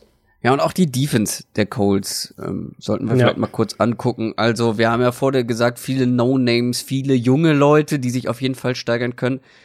Aber mhm. sie spielen momentan echt gut. Und auch selbst wenn Odell Beckham Jr. zurückkommen könnte bei den Giants, was natürlich die Offense insgesamt besser macht, keine Frage. Aber die Colts haben gegen DeAndre Hopkins und Amari Cooper gerade gespielt und vor allem bei Hopkins, das ist einer, der eine ganze Offense im Prinzip trägt und die haben sie beide mehr oder weniger abgeschaltet, abgemeldet im, im ganzen Spiel. Ich finde, das zeugt auch von sehr gutem Coaching, was da in der Defensive gemacht Ja. wird bei den Colts, weil Ja. es gibt ja immer die Teams, die, wo du denkst, die müssten eigentlich viel besser spielen, tun sie aber nicht. Mhm. Und dann gibt's halt eben so eine Colts Defense, wo du sagst, wow, das sind ganz viele No-Names, ganz viele junge Spieler und die spielen so stark zusammen. Das muss man ähm, herausheben, auch aus Coaching-Sicht, was da aus dem Personal geholt wird. Ja, ich glaube, da haben sie auch einfach die richtige Mischung aus, ähm, aus wie komplex müssen wir sein, damit wir nicht zu durchsichtig sind für eine Offense und aber wie können wir die Defense für unsere Spieler möglichst einfach halten, ähm, gefunden. Ich glaube, so kann man es am ehesten sagen. Ist keine komplexe Defense oder irgendwas in der Richtung, aber sie sind in ihren, in ihren Zone-Coverages sind sie sehr, sehr sicher mittlerweile. Das, dadurch spielst du auch schneller als Defense. Das war ja auch über Jahre in, in Seattle so ein großes Thema. Ähm, generell die Secondary echt überraschend spielen die eigentlich durch die Bank weg eine gute Saison in der Secondary. Die haben die, da sind auch einige wirklich Spieler dabei. Klar, du hast einen Malik Hooker zum Beispiel, aber da sind auch Spieler dabei, die du so überhaupt nicht auf dem Zettel hattest vor der Saison. Und dann ist es auch die Front. Also, äh, natürlich Darius Leonard ganz vorne weg Ja. ähm, auf Linebacker, aber eben auch dann an der Defensive Line. Jabal Sheard spielt eine gute Saison. Auch eben so junge Leute wie, wie Komoko Toure, Denico Autry, all diese Leute, die sind alle spielen alle über ihren über dem, was man gedacht hatte. Ja. Ähm, und sie spielen vor allem schnell, schnell und explosiv. Und das ist immer auch ein Zeichen dafür, dass sie, dass äh, sie das Scheme kennen und dem Scheme vertrauen und wissen, wo sie wann sein müssen. Ähm, das könnte halt für die Giants auch schon reichen. Gerade eben an der Line of Scrimmage, haben wir jetzt auch mehrfach gesagt, wenn du wenn du Eli Manning unter Druck setzen kannst, dann kriegst du auch immer wieder mal diese, diese Aussetzerspiele, wenn man so will. Und Indianapolis ist ja auch eines der Teams und das liegt dann auch wieder daran, natürlich gute Front, ein guter Rookie-Linebacker, ähm, schnelle Defense sind auch eines der Teams, das den Run ähm, sehr gut verteidigt. Und das brauchst du natürlich gegen die Giants auch. Ich könnte mir trotzdem vorstellen, dass das ein Spiel mit vielen Punkten wird, weil die Giants Offense war jetzt auch in den letzten Spielen auch gerne mal eine positive Wundertüte. Auch gerne mal eine negative, aber sie haben ja auch manchmal positiv überrascht. Klar, die Colts, wie gesagt, die können ähm, einige mittlerweile ähm, überraschen, positiv überraschen, einige Teams, aber die Giants sind auch immer wieder für ein paar Punkte gut. Vor allem, wenn OBJ zurückkommt, ist ja auch noch nicht ganz klar, glaube Ja, ich. Jetzt, wir nehmen am Dienstagabend auf Ja. wieder. Ähm, da wird noch gehofft. Ich, ja, ich könnte mir schon vorstellen, dass da ein paar mehr Punkte fallen. Also, also was wir sagen können, äh, Pat Shermer hat, äh, der Head Coach hat gesagt, dass, dass äh, Odell, Odell- Beckham nicht, äh, nicht rausnimmt für den Rest der Saison. Ja. Also sprich, wenn er fit ist, dann wird er auch spielen. Wenn der nicht spielt, muss ich ehrlicherweise sagen, würde es mich wundern, wenn die Ja. Giants über 20 Punkte kommen. Also wenn, wenn die ohne Beckham sind, dann würde es mich schon echt wundern. Ah, Machen wir da eine Wette, bin ich mir so sicher. Ohne OBJ. Mit OBJ würde ich auf jeden Fall dagegen wetten, aber ohne OBJ. Also mit OBJ würde ich sagen, kommen sie nicht über 25. Sehe ich, seh ich nicht. Und die, und die Colts Ja. kommen drüber. Und deswegen, also für mich ist es so ein, das ist so ein 27, 17 Colts-Spiel, sowas in der Ecke, würde ich tippen. Da bin ich mir nicht sicher genug, um da jetzt gegenzuhalten. ähm, schauen wir mal, wie es ausgeht. Kommen wir zur nächsten Partie. Wir kommen zu den Buffalo Bills, die sind 5 und 9 und den New England Patriots, die sind 9 und 5. Wir müssen auf jeden Fall über die Patriots sprechen diese Woche. Zweite Niederlage in Folge. Äh, kein guter Auftritt insgesamt gegen die Steelers. Ich äh, habe auch bei Twitter einiges von dir gesehen. Du warst sehr enttäuscht von der Leistung, von der Performance der Patriots. Mhm. Der Schedule ist aber auf ihrer Seite. Nächste Woche die Jets, diese Woche die Bills. Die Bills haben klammheimlich den fünften Sieg geholt. Irgendwie, wie auch immer. ähm, die Patriots sollten, na, sind der haushohe Favorit, keine Frage, aber ich glaube nicht, dass sie es als gewonnen ansehen sollten, das Ding, oder? Also die Bills sind unangenehm. Ja, die sind unangenehm. Also Patriots sind dieses Jahr zu Hause deutlich besser als auswärts. Nicht nur was den Rekord angeht. Die haben ja jetzt äh, sind 6 und 0 zu Hause und dementsprechend dann auswärts 3 und 5, ähm, sondern auch wie sie spielen, ist zu Hause wesentlich stärker. Aber selbst wenn man das alles irgendwie mit einberechnet, war es einfach ein wahnsinnig untypisches Spiel äh, gegen Pittsburgh. Ja. Und das beginnt für mich bei den Fehlern einfach, die wir von einem Patriots-Team vor allem so spät in der Saison nicht gewohnt sind. Also waren ja wahnsinnig viele Strafen gegen New England, dann Drops von so verlässlichen Leuten wie Edelman, wie James White. Josh Gordon. Wieder ein, genau, Josh Gordon hatte auch einen Drop. Wieder ein, ein kritischer Red Zone-Fehler von Brady mit der Interception. Ähm, das sind einfach brutale Fehler, die dir dann halt auch letztlich in einem engen Spiel das Genick brechen, die man eigentlich eher von den Gegnern der Patriots gewohnt ist und nicht nicht von den Patriots selbst. Und gerade in der Red Zone ist das jetzt schon seit ein paar Wochen ein bisschen ein Thema. Ähm, letzte Woche hatten wir das ja auch ein bisschen angesprochen. Er ist in der Red Zone, ist Brady weniger, weniger äh, akkurat und schlechter einfach als viele andere Quarterbacks dieses Jahr. Hat er gegen, gegen Miami dann auch diesen Red Zone-Fehler, ähm, wo sie, der, sie das Field Goal, den Field Goal-Versuch kurz vor der Halbzeit gekostet hat, hat in den letzten Spielen da auch generell mehr Sex in der Red Zone eingesteckt als sonst. Also das ist schon ein bisschen auch ein Thema. Äh, und da kommt man dann vielleicht auch wieder so Richtung, Richtung Rob Gronkowski, der einfach nicht dieser Faktor ist dieses Jahr und, und gegen die Steelers ja auch ewig überhaupt kein Target hatte.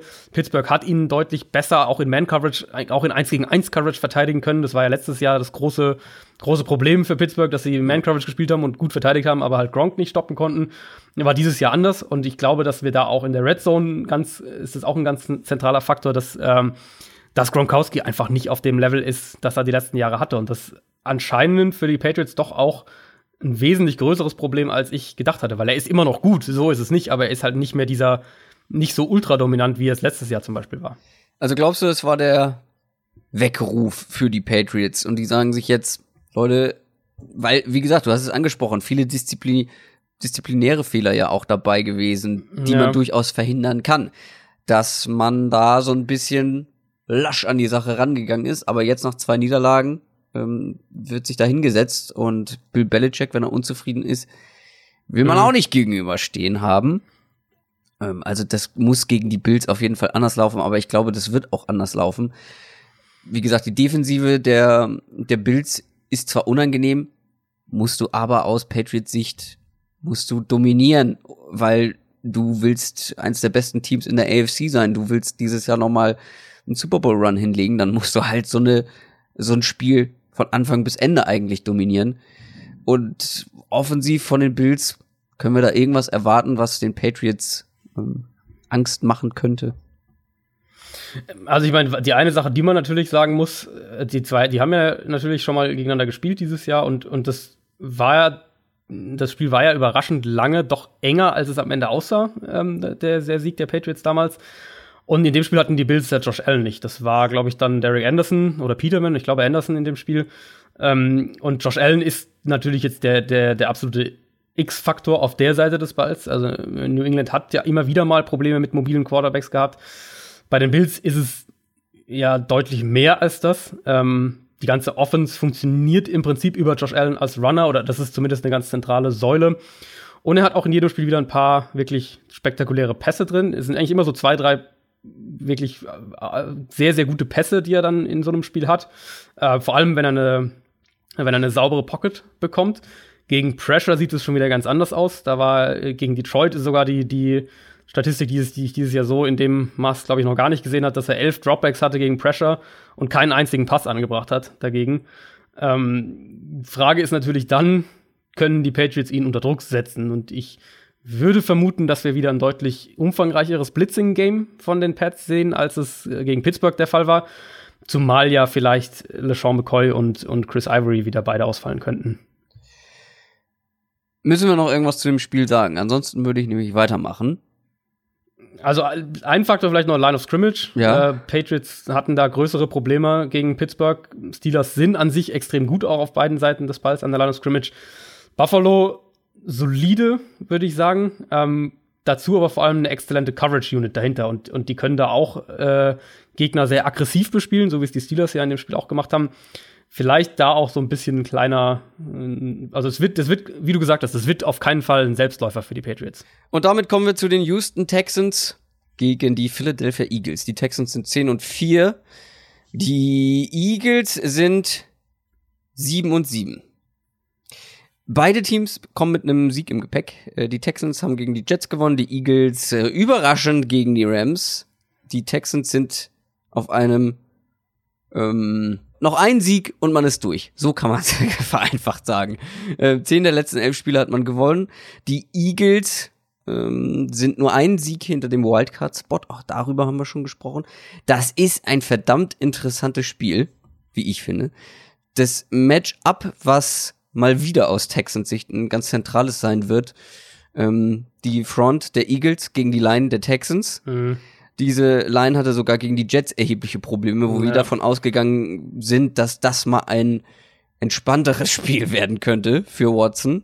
Wurde es nicht unbedingt. Ähm, die Jets haben viel geblitzt, haben die, haben da echt ähm, die Line, ähm, ja, bombardiert, äh, dass die Eagles nicht viel blitzen müssen, um Druck zu erzeugen. Das hat man, finde ich, gegen die Rams teilweise gesehen. Also, das wird ein ganz entscheidendes Matchup sein, oder?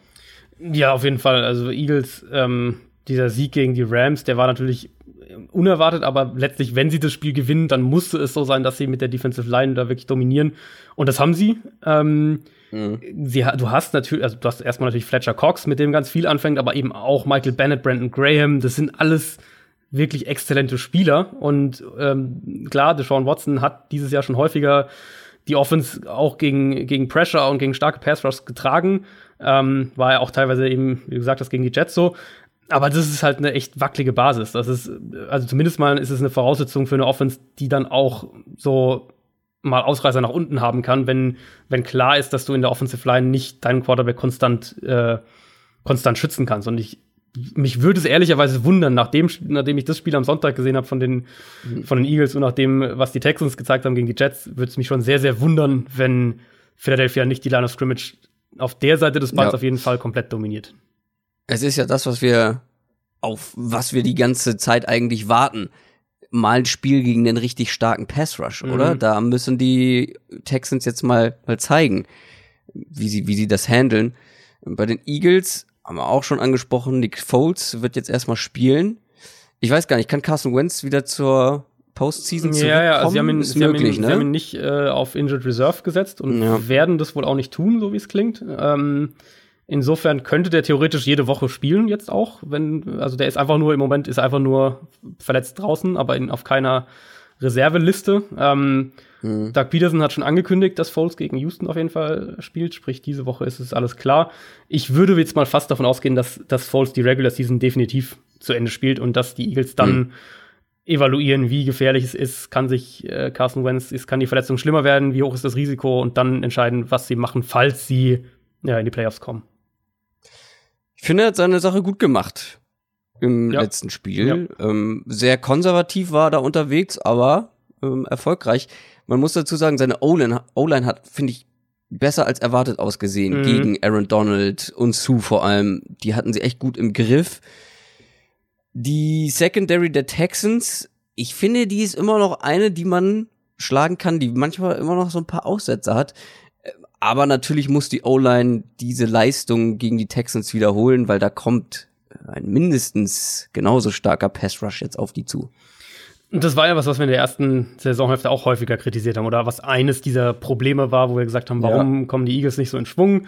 Ähm, Offensive Line Probleme. Und das war gegen die Rams extrem beeindruckend. Steht bei mir bei meinen Notizen hier direkt neben neben der Defensive Line steht die Offensive Line, äh, dass, dass Nick Foles wirklich kaum mal unter Druck stand. Und ja, die Rams haben nur sehr, sehr wenig geblitzt, aber die konnten halt in den vergangenen Spielen auch regelmäßig mit dem Foreman Rush extremen Druck kreieren und zwar mehr als fast jedes andere Team. Und klar, das beginnt mit Aaron Donald.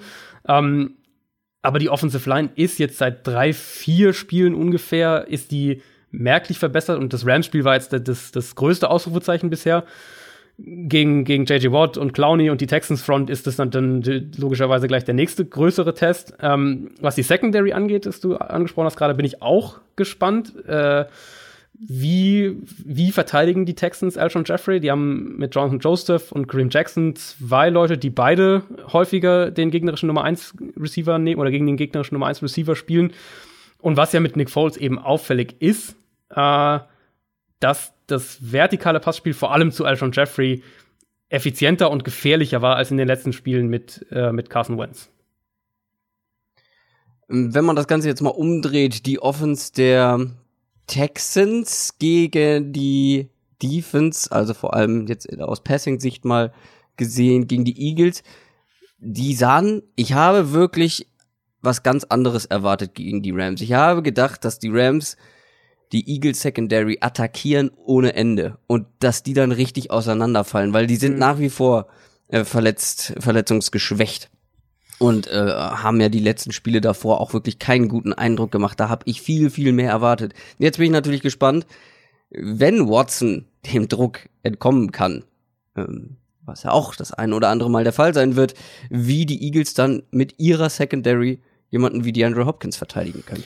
Ja, und das passt ja aber auch zu dem, und ich, ich glaube, ich hatte das auch gesagt beim, bei der Vorschau auf das Rams-Spiel, dass die Eagles, dass ich erwarte, dass die Eagles in der Secondary viel mehr auf Sicherheit bedacht spielen ähm, und das im Prinzip genauso machen, und wir kommen ja auch noch auf die Rams nachher, aber im Prinzip genauso machen wie auch die Teams davor, nämlich versuchen, die Big Plays wegzunehmen im Passspiel, indem Ja. sie mehr eine eine konservativere Defense nach hinten spielen, weil sie sich und das sich eben leisten können, weil sie mit dem Foreman Rush Druck erzeugen. Und genau den Gameplan erwarte ich hier auch. Ich denke, dass sie, dass sie ähm, viel in, in Zone Coverage sitzen werden und dass sie viel dann Matchup Matchup Coverage spielen bei den Cornerbacks und die Safeties so ein bisschen dann zur zu DeAndre Hopkins verschieben, je nachdem, was äh, was dann die Texans genau rausschicken, aber dass sie dass wir weniger jetzt sehen werden, ein Cornerback spielt eins gegen eins gegen Hopkins, sondern regelmäßig äh, eine Zone-Defense und dann irgendwie einen, einen Safety als Hilfe, einen freien Safety, einen Tiefen, der da irgendwie ähm, noch eingreifen kann. Also die werden ihn sicher mit,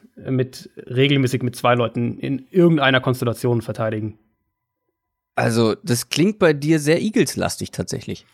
Ich bin jetzt so ein bisschen, als letzte Woche hatte ich ja nicht den Mut auf die Eagles zu tippen. Jetzt Mhm. äh, in dem Spiel, äh, die Texans haben halt schon häufiger gezeigt, dass sie gegen starke Defensive Lines trotzdem gewinnen können, weil Deshaun Watson das so ein bisschen ausgleicht und das, den Faktor haben halt die Rams nicht. Ähm, Jared Goff gegen Pressure hat riesige Probleme.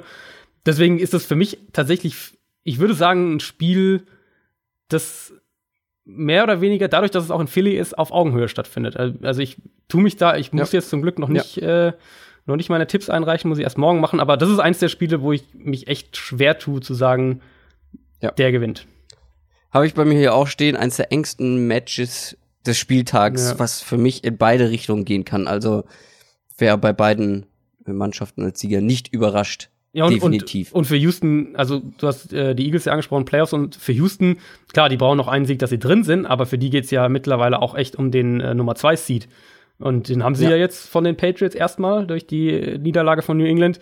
Wenn sie jetzt aber einmal verlieren und die Patriots gewinnen, dann dreht sich das wieder um. Also die, die Texans müssen beide Spiele gewinnen, dann hätten sie aber auch den Nummer 2 Seed in der AFC. Was mich hingegen sehr überrascht hat, uns alle wahrscheinlich, war die Niederlage der Rams gegen die Eagles. Und die Rams spielen jetzt gegen die Arizona Cardinals. Die haben einen gegensätzlichen Rekord. Die Rams sind 11 und 3, die Cardinals sind 3 und 11. Und die Rams sind ja eigentlich auch schon durch, äh, aber jetzt mit zwei Niederlagen in Folge. Ähm, man könnte halt noch die Bye-Week verlieren. Ja. Das wäre extrem bitter. Ein Heimvorteil dann dadurch auch natürlich. den Heimvorteil dadurch. Äh, Der Schedule spricht aber für die Rams. Hast du schon angedeutet, man Ja. spielt jetzt gegen die Cardinals und dann gegen die 49ers. Man kann eigentlich ja nur an sich selbst scheitern oder, um dir mal eine Steilvorlage zu geben, an Jared Goff. Ja, ich Weil ich habe ja. hier, ich habe hier, ich habe noch überlegt, lese ich das vor, was du mir geschrieben hast? Um 5.40 Uhr in der Nacht von Sonntag auf Montag war das ja, ne? Ja. Ich habe mich, ich habe ja hier, ich habe einen Screenshot gemacht, aber ähm, ich habe mich dagegen entschieden. Sagen wir so, du bist tatsächlich ein bisschen ausfallend geworden gegenüber Jared Goff. Also du kannst das von mir aus gerne vorlesen, ich bereue nichts. Ähm, Du willst nichts verstecken. Okay, dann mache ich es aber auch. Weißt du noch, wie ich gesagt habe, dass es ein enges Spiel wird, weil die Eagles Goff unter Druck setzen? Mann, ich wünschte, ich hätte auf die Eagles getippt. Goff stinkt und zwar gewaltig. Boah, Adrian, also sowas. ja, also nach einer langen Nacht. Ähm, nein, aber also Um 5.40 Uhr. Ich morgens dann, als ich als Arbeitsloser um so 12.30 Uhr aufgewacht bin, aufs Handy geguckt habe, gedacht, was ist da denn los? ja, ja. Ähm, nein, also der Punkt mit Jared Goff ist ähm, Foreman Pressure. Stinkt. Er, er stinkt. Er stinkt vor allem gegen Foreman Pressure. Wenn Defenses es schaffen, ihn konstant ohne Blitzing unter Druck zu setzen. Das war das Thema bei ihm ähm, schon im, im College und auch über die letzten Jahre, in, auch die ersten Jahre, seine ersten Jahre in der NFL. das war jetzt in dieser Saison, in den letzten drei Spielen, ist es extrem deutlich geworden. In, in, der ersten Saisonhälfte hatte er auch mal Spiele, wo das nicht so ein Faktor war. Also, wo selbst wenn er unter Druck gesetzt wurde, er das äh, so ein bisschen überspielen äh, konnte. Ähm, aber an sich muss man jetzt, finde ich, bei Goff so ein bisschen als Zwischenfazit für diese Saison ziehen. Er spielt eine gute Saison innerhalb des Schemes und darüber hinaus sind es für mich zu wenig Spiele, wo er eben auch wirklich dominiert, wenn der Gegner das Scheme besser verteidigt, wie es eben zum Beispiel in Patrick Mahomes macht. Ähm, Defenses nehmen Jared Goff diese offenen Reads weg und die Big Plays und zwingen ihn mehr zu machen, was über das Scheme hinausgeht. Und das klappt halt im Moment einfach nicht. Und wie gesagt, Pressure, das konstante Thema, äh, könnte auch in den Playoffs ein riesiges Problem werden. Da werden die, die Defensive Lines ja nicht leichter, gegen die er dann spielt. Im Prinzip habe ich mir zwei, zwei, drei Auffälligkeiten auf Tape jetzt gegen die Rams Offense, also die jetzt in diesen Spielen auffällig waren, als die Rams Offense so Probleme hatte. Ähm, Detroit, Chicago und jetzt dann die Eagles. Wenn Teams mit zwei tiefen Safeties spielen und dadurch die Big Plays so ein bisschen minimieren, also einmal die, die wirklich langen Big Plays, aber auch in dieser Midrange, mit dem Four-Man-Rush Druck kreieren können. Ähm, und, und die Rams Offensive Line ist nicht mehr so stark, wie sie es in der ersten Saisonhälfte war. Und dann auch das Run-Game besser verteidigen. Und da ist mir aufgefallen, dass Teams diese diese Jet-Sweep-Elemente, dass die nicht mehr so effizient funktionieren, dass Teams die besser lesen können. Mittlerweile merkt man auch bei anderen Teams. Bei den Rams ist das noch ein bisschen größerer Faktor, weil sie es sehr, sehr intensiv nutzen. Dann bekommt eben LA Probleme. Und das haben wir jetzt in mehreren Spielen gesehen. Teams mit zwei tiefen Safeties, Zone Coverage und dann mit dem Foreman Pass Rush Druck kreieren, dass die den Rams Probleme bereiten können. Und dann siehst du eben viele von diesen kurzen Pässen von Jared Goff, aber du siehst eben, dass der Offense doch deutlich was fehlt im Vergleich zu den, zu den, zum ersten, zu den ersten zwei Saisondritteln in etwa oder der ersten guten Saisonhälfte. Ähm, und wie gesagt, ich glaube, dass das auch Richtung Playoffs ein größeres Thema noch werden wird. Du hast es angedeutet, es war ja nicht nur Goff das Problem, ne? Also, ähm, ja. ich habe bei mir auch stehen, O-Line, Defense, vor allem gegen den Run hat, war auffallend schlecht. Mhm. Wie gesagt, den Gameplan habe ich jetzt auch nicht so richtig verstanden, warum man dann nicht mehr, mehr versucht hat, irgendwie die Secondary zu attackieren und viel versucht hat, über den Run zu machen. Ähm, weil ja die Eagles nun mal im Run deutlich besser sind als, als eben in der Secondary. Gut, sie haben es auch gut gemacht, aber ich finde, das, die, das, die, die, das vertikale Passing Game der Rams verteidigen zu wollen, ist ja immer noch was anderes, als es dann auch zu können, beziehungsweise eine richtig gute, ein richtig guter Quarterback schafft das auch, wenn eine Secondary das gut verteidigen will, würde ich jetzt mal behaupten. Ja, ähm. ich, ich meine, da muss man, da ist dann sicher auch, äh, muss man dann über Sean McVay sprechen und wenn er diesen, also Sean McVay hat ja auch ein paar Spiele jetzt auch dieses Jahr schon gehabt, wo er vielleicht ein bisschen schnell vom Run-Game weggegangen ist. Ähm, ich meine, gerade mhm. das Bears-Spiel wäre auch ja, in die genau. Richtung gegangen. Da hatte elf Carries hatte. Genau, glaube ich. Ja, genau. Und dass er dann jetzt in dem Spiel eben vielleicht, kann man sagen, jetzt andere Extrem umgegangen ist, aber dass er eben auch gesehen hat, die, die Eagles verteidigen das gerade so effizient, dass Jared Goff halt Probleme hat im Passspiel. Und wenn dann deine mhm. Offense irgendwie nur aus diesen ganzen Checkdowns besteht, du dann halt sagst, okay, wir versuchen unser, unser Outside-Zone-Game ein bisschen ins Rollen zu bringen und dann so aus den Formationen wieder mehr auch Richtung Play-Action-Pass, was auch immer, aber also man muss halt im Moment sagen, was, dass jetzt mehrere Teams die, die Rams auf die gleiche oder eine ähnliche Art und Weise verteidigt haben und das, äh, das Tape ist jetzt da und das werden, damit werden Defenses die Rams jetzt herausfordern, bis wir sehen, dass Jared Goff das überwinden kann. Aber wir haben noch gar nicht über das Matchup gesprochen. Ich meine, die Cardinals kommen da als Aufbaugegner ja ganz recht, oder? ja, an, an sich ja. Ähm, ich meine, wenn wir jetzt gerade mal auf jeden Fall auf die andere Seite vom Ball schauen, äh, mit, mit dem Rams Pass Rush gegen diese Offensive Line sollte von Arizona da nicht viel kommen, äh, was die Offense angeht.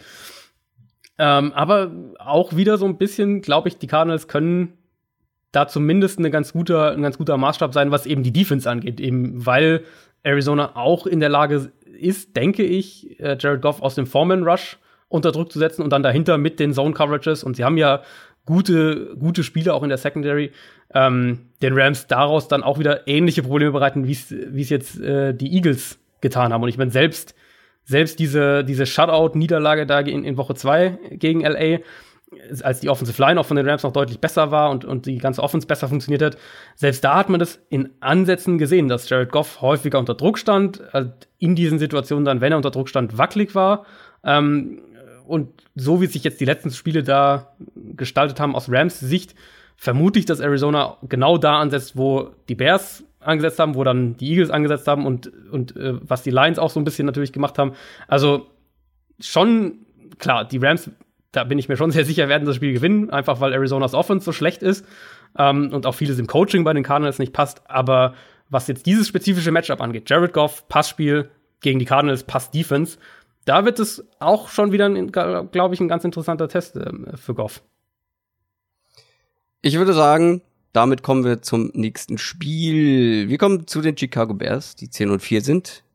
Die spielen in San Francisco gegen die 49ers, die 4 und 10 stehen.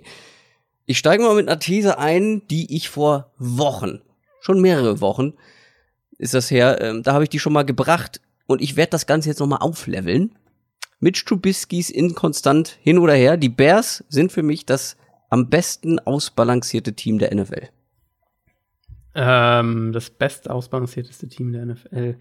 Ich würde da die Chargers nennen, aber sie sind auf jeden Fall nicht allzu weit ähm, weg. Und, und was man ja sagen muss, die Top-Offenses in der NFC wackeln halt. Rams haben wir gerade besprochen, mhm. äh, zu den Saints kommen wir noch und äh, plötzlich, also jetzt sagen wir mal, morgen würden die Playoffs anfangen, dann wäre vermutlich die beste, oder nicht vermutlich, eigentlich relativ sicher, wäre die beste Unit in den NFC-Playoffs wäre die Bears Defense.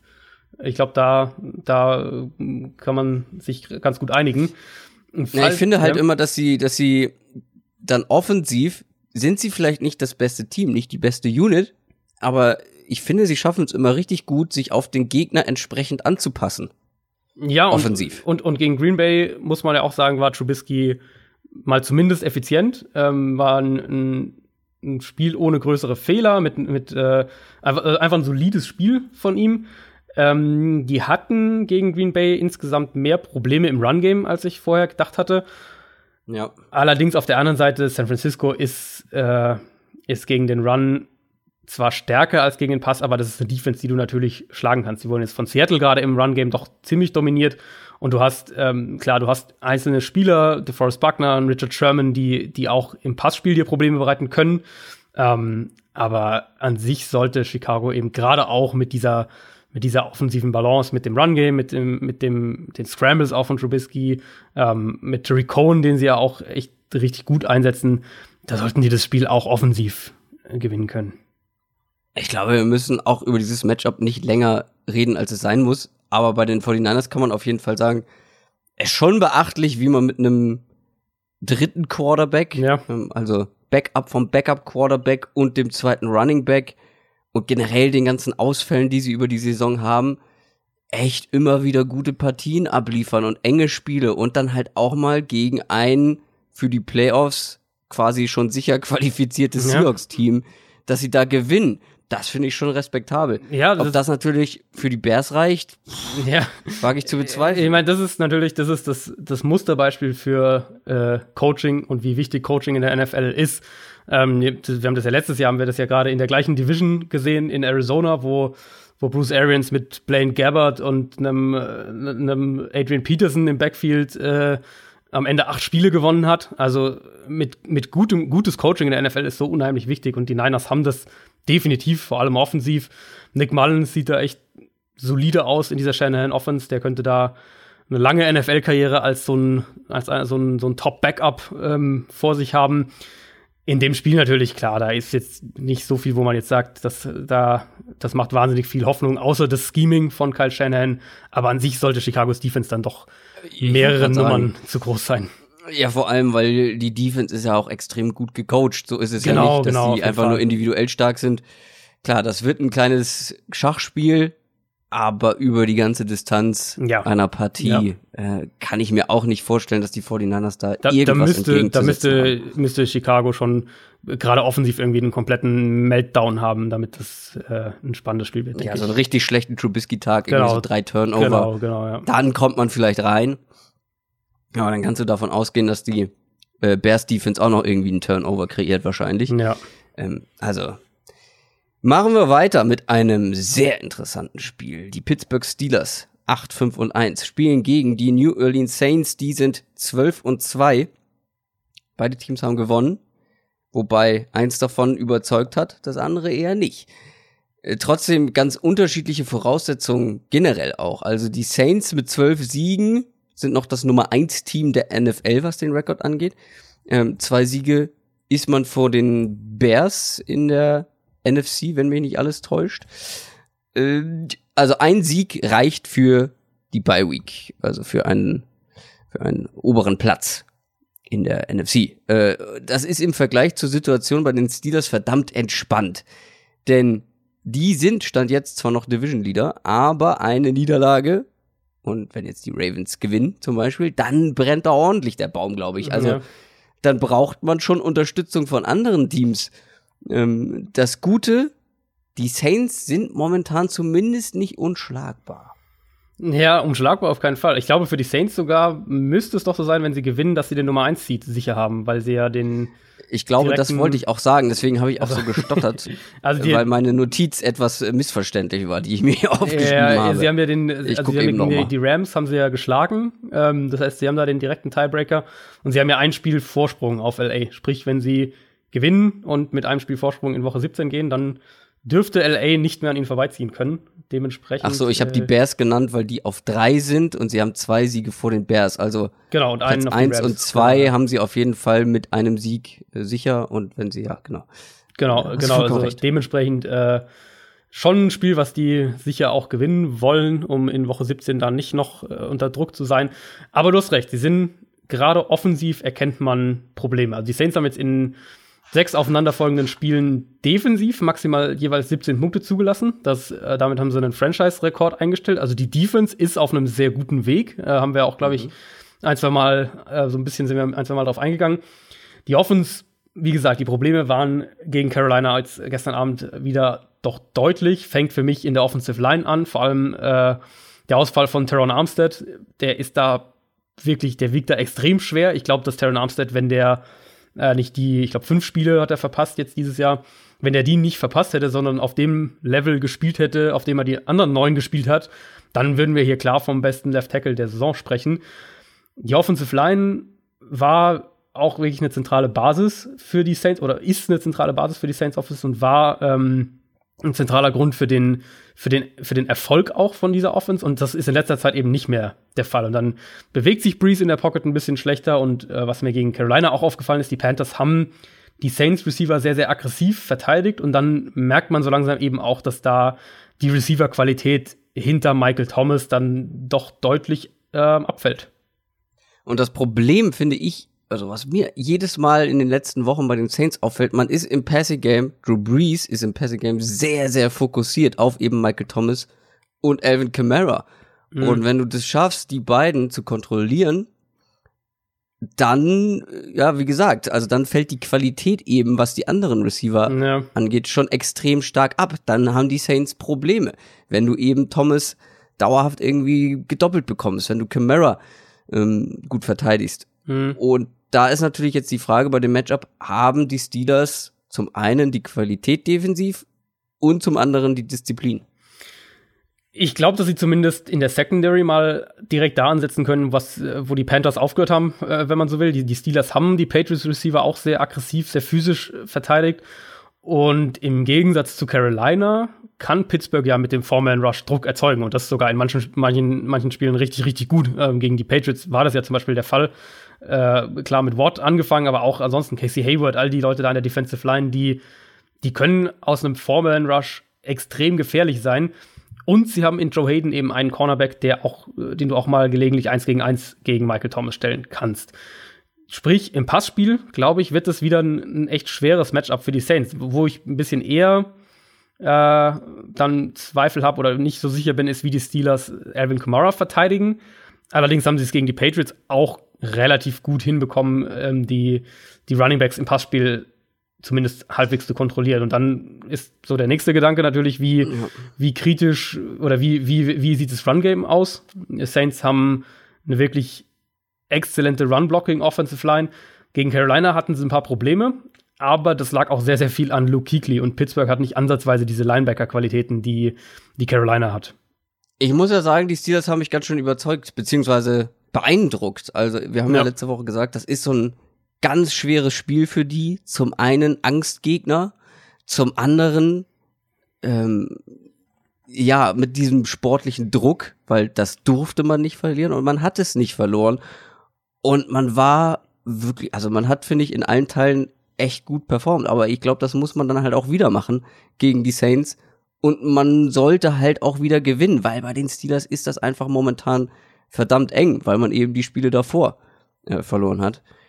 Äh, für mich ein sehr enges, interessantes Spiel. Also ähm, da gibt's viele Dinge, auf die man besonders achten wird in diesem Spiel. Ähm, jetzt mal dein Tipp so äh, spontan.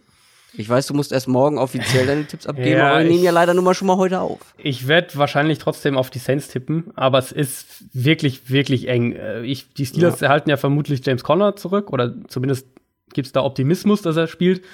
Haben ja im Run-Game auch mit Jalen Samuels gegen die Patriots sehr, sehr gut ausgesehen, was natürlich auch wieder mal klar macht, wie wichtig das Run-Blocking eben ist im Run-Game.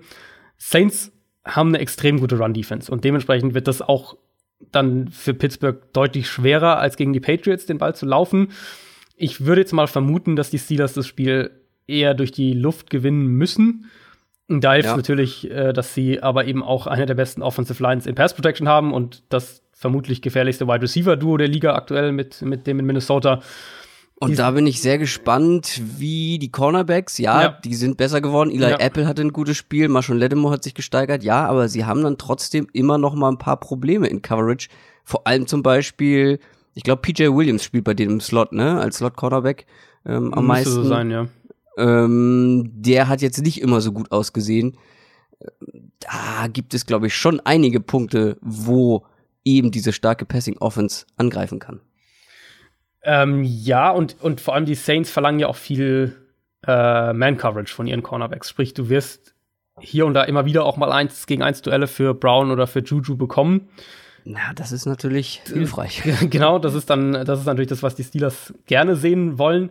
Ähm, also die Saints Offense muss deutlich besser spielen, als das in den letzten Spielen der Fall war, weil ich sehe auch nicht so wirklich, wie die, wenn wir jetzt nicht wieder so ein völlig desaströses Steelers äh, Auswärtsspiel sehen und davon gab es ja auch dieses Jahr doch wieder das eine oder andere, gerade vor zwei Wochen in Oakland, ähm, dann, dann werden die Steelers offensiv da schon auch ganz gut punkten können. Aber wie eingangs gesagt, die Saints Defense ist schon insgesamt auf dem richtigen Weg. Die sind die letzten Wochen echt haben sich konstant verbessert und sind auf einem schon jetzt auf einem sehr guten Level.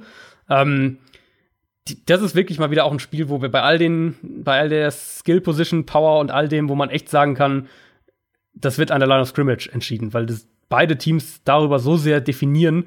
Ähm, die, die Steelers mit ihrer wirklich exzellenten Offensive Line und einer sehr, sehr guten Defensive Line. Die Saints mit ihrer starken, mit ihrer starken Front, vor allem gegen den Run und einer, an sich ja auch einer, einer der Top, Top 3, Top 4 Offensive Lines, die aber eben im Moment ihren Left Tackle nicht hat und dadurch anfälliger auch geworden ist. Also da wird in dem Spiel wirklich auch einiges entschieden werden. Kurze Fantasy-Anekdote. Ich bin tatsächlich in einer Liga im Finale Ja, ich auch, in einer einzigen.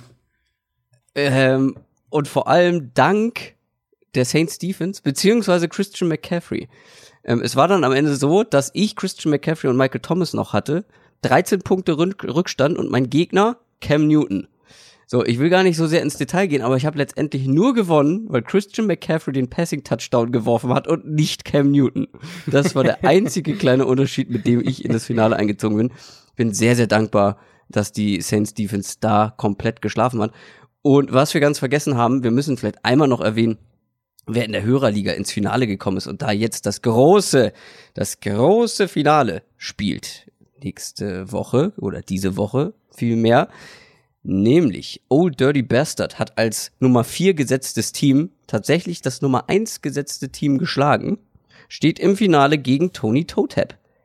Wir werden berichten, wer da gewinnt. Alle mit sehr, sehr mauen Scores insgesamt. Aber es war eine der ungewöhnlichsten Fantasy-Wochen seit langer, langer Zeit. Ja. Sehr viele Elite-Spieler, Stats haben echt schlecht performt.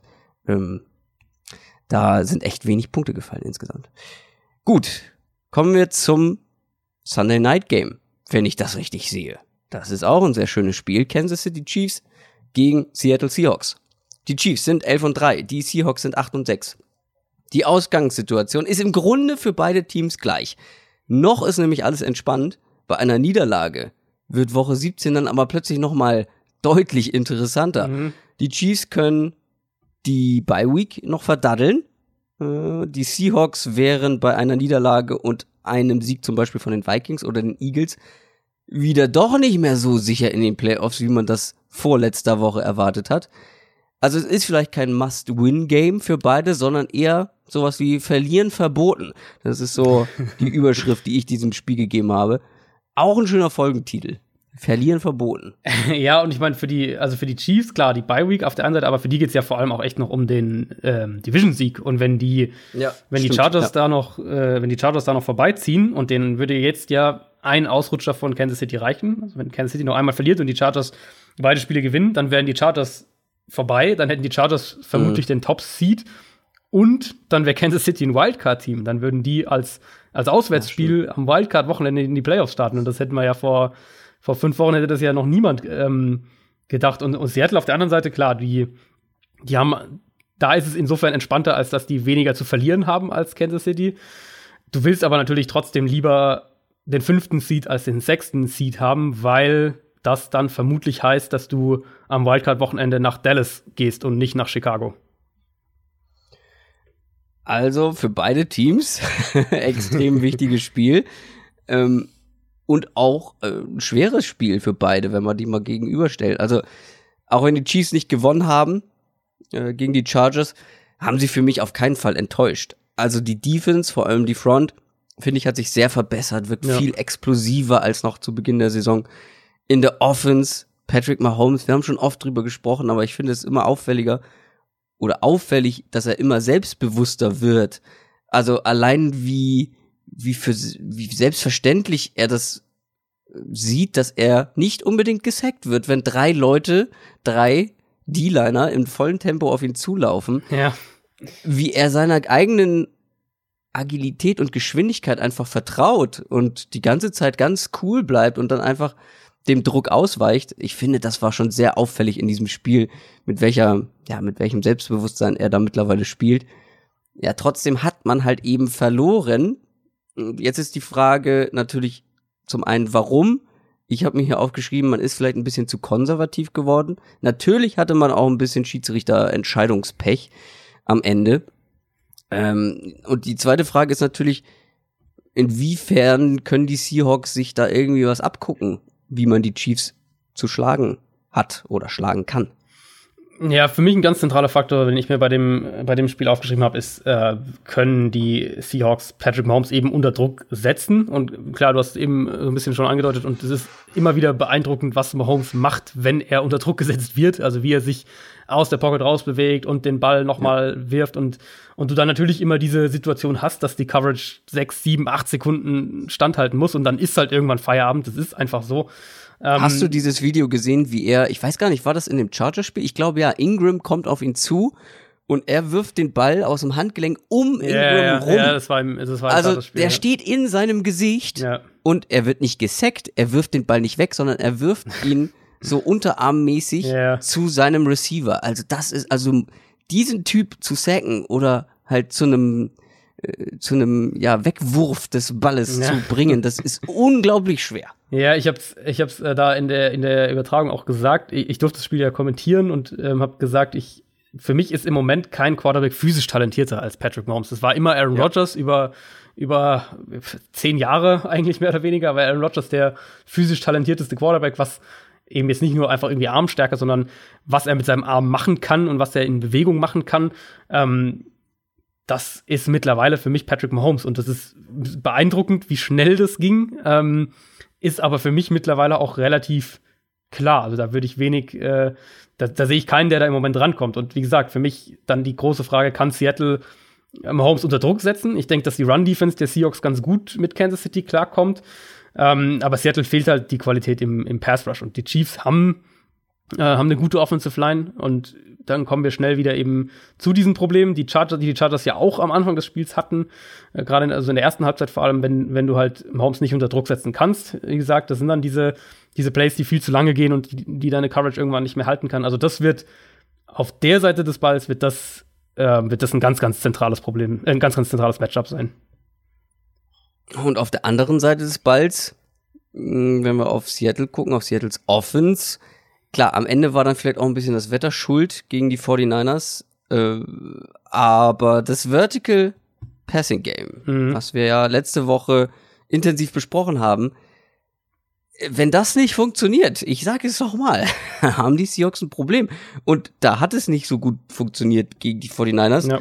Äh, Ich habe mal geguckt, Russell Wilson wirft über die Saison im Schnitt sieben Air Yards pro Completed Pass. Ähm, damit ist er auf Platz drei der Liga. Letzte Woche waren es vier Air Yards Mhm. und damit war er unter den zehn letzten sozusagen. Was machen wir jetzt daraus für das kommende Matchup? Können die Chiefs eben dieses vertikale Passing Game verhindern? Sie können, wenn sie es verhindern können, dann können sie es an der Front verhindern, was du am Anfang ja gesagt hattest. Du musst aus Seahawks Sicht, und die haben wir ja auch einige Male gelobt, die Offensive Line der Seahawks ist deutlich besser dieses Jahr als in den vergangenen Jahren. Aber du musst halt Chris Jones und Dee Ford gerade im Passspiel, ähm, also im Pass Rush, wenn man so will, stoppen, weil das war auch gegen San Francisco einige Male ein Problem. Gerade DeForest Buckner hatte da mehrere gute Szenen. Ähm, und das ist, das ist ja das, was wir in der ersten Halbzeit von dem Chargers-Spiel auch gesehen haben, wo die, wo gerade Chris Jones und eben auch die Ford das Spiel so mehr oder weniger kontrolliert haben. Für mich, für mich ein ganz zentraler Punkt. Äh, du musst Kansas City, glaube ich, schon im Run-Game attackieren. Gerade dann würde ich auch eben über, über Outside-Runs kommen, also weg von dieser, von dieser starken Interior-Line der Chiefs gehen. Ähm, da kannst du natürlich durchaus auch Russell Wilson als Runner wieder mehr einbauen. Für mich sind die Chiefs da anfällig. Und auf den, diesen Outside-Run-Formationen aufbauend kannst du dann natürlich auch wunderbar ins Play-Action-Passspiel gehen. Und das ist für mich dann, wenn wir vom vertikalen Passspiel sprechen, ist das für mich dann ein ganz zentrales äh, Thema in dem Spiel. Die Seahawks im Play-Action-Passspiel sind sie extrem gefährlich. Wir hatten mehrere Spiele dieses Jahr, wo, die, wo sie damit Gegnern wirklich riesige Probleme bereitet haben. Ich meine, das Heimspiel gegen die Rams war unter anderem eins davon.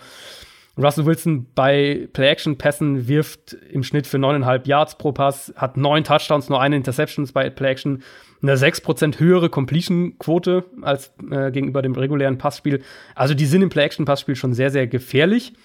Ähm, sie müssen es aber halt auch vernünftig einsetzen und vernünftig einsetzen beginnt bei Play-Action damit, dass du es auf deinen Run-Formationen aufbaust. Was machen wir da am Ende draus? Also ich finde, das ist eins der mehreren Spiele, die ich wirklich, also klar, ich muss die am Ende tippen für unsere, für unser Tippspiel. Ja. Aber auch das fällt mir relativ schwer. Ich würde natürlich, ich würde glaube ich am Ende mit den Chiefs gehen. Einfach weil ich glaube, dass die Seahawks sie defensiv nicht stoppen werden. Trotzdem glaube ich nicht, dass die Seattle da irgendwie chancenlos sind. Nee, auf keinen Fall. Ich meine, bei dem 49ers-Spiel muss man sicher auch erwähnen, dass äh, die über 140 Penalty-Yards hatten, was ein Franchise-Rekord für die Seahawks ist. Also das auch ein größerer Faktor gewesen. Ähm, die werden vom Run-Game nicht weggehen. Das ist ganz, ganz klar und ganz, ganz äh, ersichtlich. Damit sind sie in der Summe natürlich dominant, auch äh, weil es quantitativ so dominant eingesetzt wird, bringen aber sich selbst und vor allem Russell Wilson auch immer wieder in schwierige Situationen, weil du dann halt doch regelmäßig lange Second Downs, lange Third Downs hast. In dem Spiel natürlich wieder ein spannender Test, weil Kansas City nach wie vor eins der drei, vier anfälligsten Teams gegen den Run ist. Also alles andere als mindestens 35 Rushing-Versuche für die Seahawks würden mich echt sehr, sehr wundern in dem Spiel. Und dann hängt es eben davon ab, was du gesagt hast, dass, dass sie diese, diese drei, vier, fünf explosiven Plays im Passspiel hinbekommen. Wenn sie das schaffen, hat, hat Seattle eine Chance, das Spiel zu gewinnen. Aber ich würde dann in dem Spiel auch mit den Chiefs gehen, einfach wenn ich mir anschaue, wie doch drastisch die Unterschiede sind, was ähm, das, was die Offense vom Grunddesign und vom generellen Ansatz her angeht und wie Kansas City eben über das Passspiel so dominant sein kann und Seattle das, glaube ich, auch sein könnte, weil sie den Quarterback dazu haben und an sich auch die Receiver dazu haben, aber es eben nicht so umsetzt, sondern doch sehr, sehr stur aufs Run-Game baut. Ja, den Punkt haben wir ja schon öfter äh, besprochen, dass wir da Mhm. die Seahawks nicht so richtig verstehen. Auch das, was du gesagt hast, ja, sie könnten ja dann Russell Wilson mehr ins Running Game einbinden. Ja, machen sie aber leider nicht so viel. Ja. Das äh, ist das Problem an der Sache. Kommen wir zu unserer Resterampe. das klingt sehr negativ. ähm, aber es ist im Grunde eine Resterampe. Die Spiele, wo es Stand jetzt momentan um nichts mehr geht. Wir fangen mit einem an, wo zumindest noch ein Team dabei ist. Ja, nee. Die Atlanta Falcons spielen gegen die Carolina Panthers. Die Panthers sind 6 und 7, die Falcons sind 5 und 9.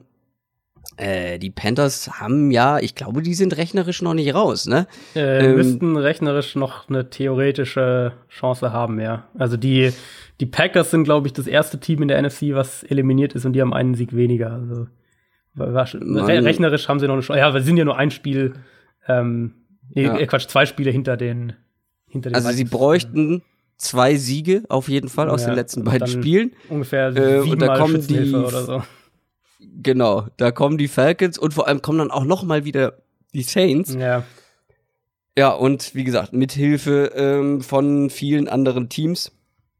Und Cam Newton ist definitiv angeschlagen. Da kann mir niemand was anderes ja. erzählen. Das ist für mich mittlerweile offensichtlich.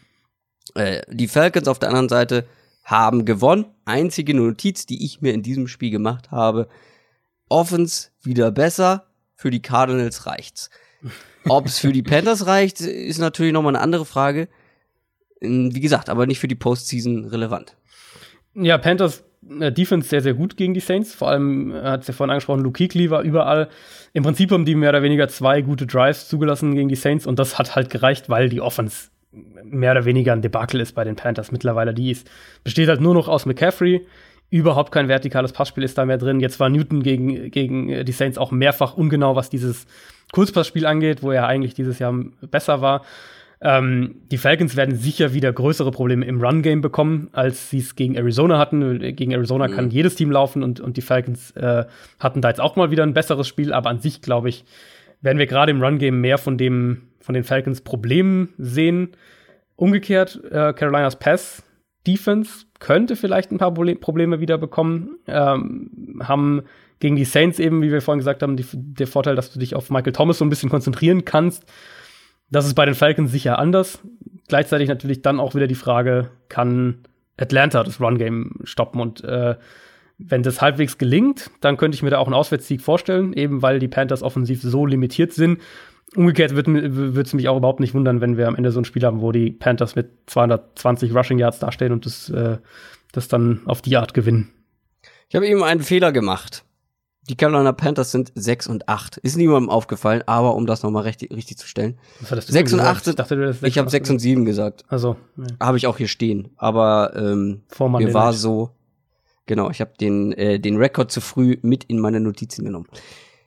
6 und 8 sind auch die Cincinnati Bengals und die spielen gegen die 6-7-1 Cleveland Browns. Die Browns haben immerhin die Playoff-Hoffnung der Broncos beendet. Mhm. Und trotzdem ist dieses Spiel nicht wirklich relevant, weil zu groß ist der Abstand für die Browns zu einer Wildcard.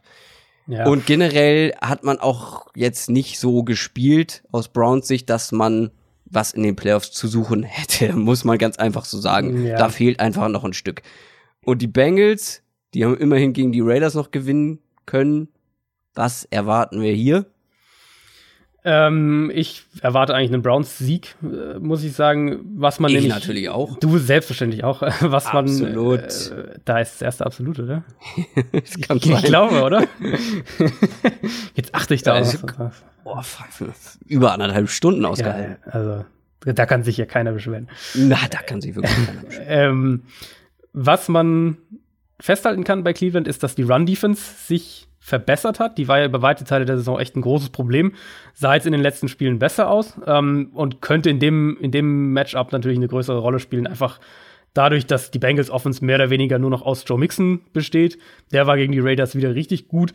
Dafür haben die Bengals im Gegenzug Tyler Boyd vielleicht mit einer Knieverletzung für den Rest der Saison verloren und das war äh, wirklich der einzige verbleibende Spieler, der da ja, im John im Ross Number One. Ja, äh, ich gehe davon aus, dass die Browns im Passspiel die Nase klar vorne haben, dass die Bengals gegen eine sehr, sehr gute Browns Offensive Line, vor allem eine sehr, sehr gute Interior Offensive Line, ähm, Mayfield nicht unter Druck setzen können, also Fall nicht oft genug, und dass die Browns das Spiel am Ende mit, mit ihrem Passspiel und mit einer verbesserten Defense auch gewinnen. Die Green Bay Packers, die 5, 8 und 1 sind, spielen gegen die 4 und 10 New York Jets.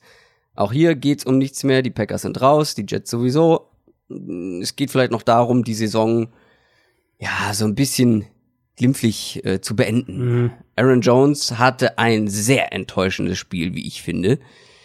Hat also war mein Eindruck, teilweise viel zu lange gebraucht, um eine Entscheidung zu fällen, was jetzt passieren soll. Stand da teilweise wie bestellt und nicht abgeholt. Dann wieder einige ungenaue Pässe. Das war wirklich gut. Er war wohl angeschlagen in der zweiten Halbzeit. Sam Darnold auf der anderen Seite hat ein richtig gutes Spiel. Mal wieder. Ähm, also ich glaube, die Jets können zumindest auf der Position positiv in die Zukunft gucken. Man muss ihm nur ein besseres Team so über die nächsten Jahre an die Seite stellen. Ja, und bei den Green Bay Packers, ich glaube, das wird ein extrem spannendes Off-Season-Projekt, wo wir in der Off-Season auch viel drüber sprechen werden. Jetzt für diese Saison haben sie sich natürlich selber äh, hier so ein bisschen ins Ausgeschossen. Du meintest Aaron Rodgers eben am Anfang, ne? Was habe ich gesagt? Aaron Jones. Aaron Jones ist auch ein sehr hervorragender Quarterback bei den äh, Green Bay Packers. Ähm, gut, nee, äh, ja, Aaron Jones ist auch ein Thema, weil der ist, glaube ich, verletzt. Der ist ne? verletzt, Zumindest. der äh, wird sieht, klingt eher so, als würde er, ich meine, das ist früh in der Woche, Dienstagabend, aber klingt jetzt eher so, als könnte das zumindest eng werden. Ähm, du hast völlig Ja, recht. ich meine natürlich Aaron Rodgers, Ja, das ja. Äh, sollte klar sein. ähm, du hast völlig recht, was, was Sam Darnold angeht, ist für mich das zentrale Jets-Thema jetzt über die vergangenen zwei, drei Spiele und über die ausstehenden Spiele auch noch. Da erkennt man nämlich echt positive Tendenzen, gerade was, was Antizipation angeht, was den Touch auch angeht, äh, Pässe da in so diese Midrange des Feldes, da sieht er in den letzten Wochen echt gut aus. Gegen die Packers Defense, die wird ihm sicher noch mal ein paar verschiedene Coverage-Looks und Blitzes präsentieren, die er noch nicht gesehen hat.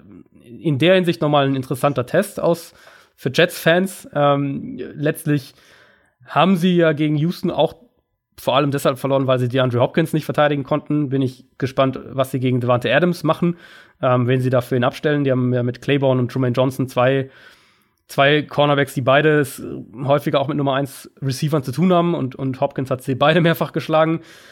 Packers hast du natürlich recht, die, die werden, wenn nicht das Zentrale, dann eins der zwei, drei zentralen Themen in der Offseason sein. Wer wird Coach und dann was bedeutet das und was machen die in der Free Agency, all die Sachen. Also Green Bay ist ja echt jetzt an einem ganz, ganz kritischen Punkt äh, in, in dieser Offseason. Könnten diese Saison ja tatsächlich 0 und 8 auswärts beenden. Ähm, haben bisher alle sieben Auswärtsspiele verloren. Das hat es in der Packers-Geschichte noch nie gegeben. Die haben noch nie eine Saison mit 0 und 8 äh, auswärts beendet. An sich ja, wenn wir jetzt von Donald mal weggehen, äh, gibt es nicht viel, glaube ich, was in dem Spiel für New York sprechen sollte, weil das, das Backfield ja selbst auch Verletzungen und, und da sollte die Run-Defense der Packers ganz gut aussehen. Wenn Green Bay halbwegs normal spielt, erwarte ich eigentlich, dass die das Spiel gewinnen. Aber das haben wir bei den Packers schon häufiger diese Saison gedacht und wurden auch häufiger dann enttäuscht. Wir machen weiter mit den Denver Broncos 6 und 8 gegen die 3 und 11 Oakland Raiders.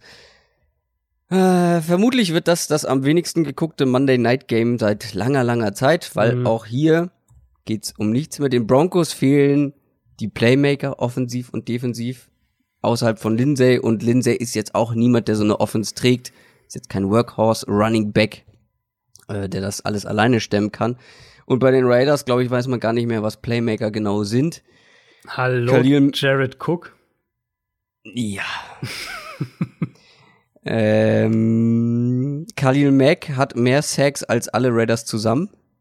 Und Ja. auch schön, was ich dann äh, nochmal nachgeguckt habe. 16 Running Backs in der ganzen Liga haben genauso viele oder mehr Rushing Touchdowns im Vergleich zu den Oakland Raiders. Sieben.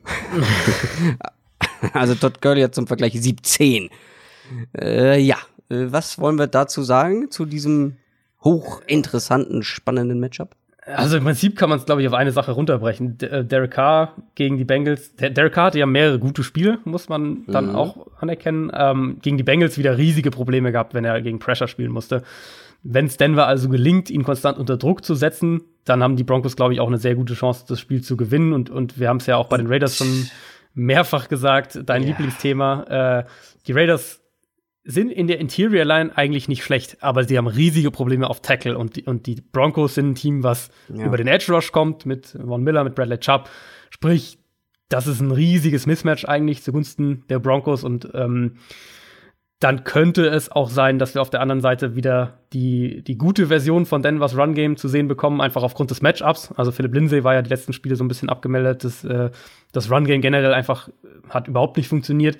In dem Spiel könnte das wieder anders aussehen, gerade mit den Outside Runs. Äh, dann wird es vielleicht auch gar nicht so sehr ins Gewicht fallen, dass die Broncos selbst ja kein nennenswertes Passing Game mehr haben und, und vor allem keinerlei Big Plays im Passspiel mehr produzieren.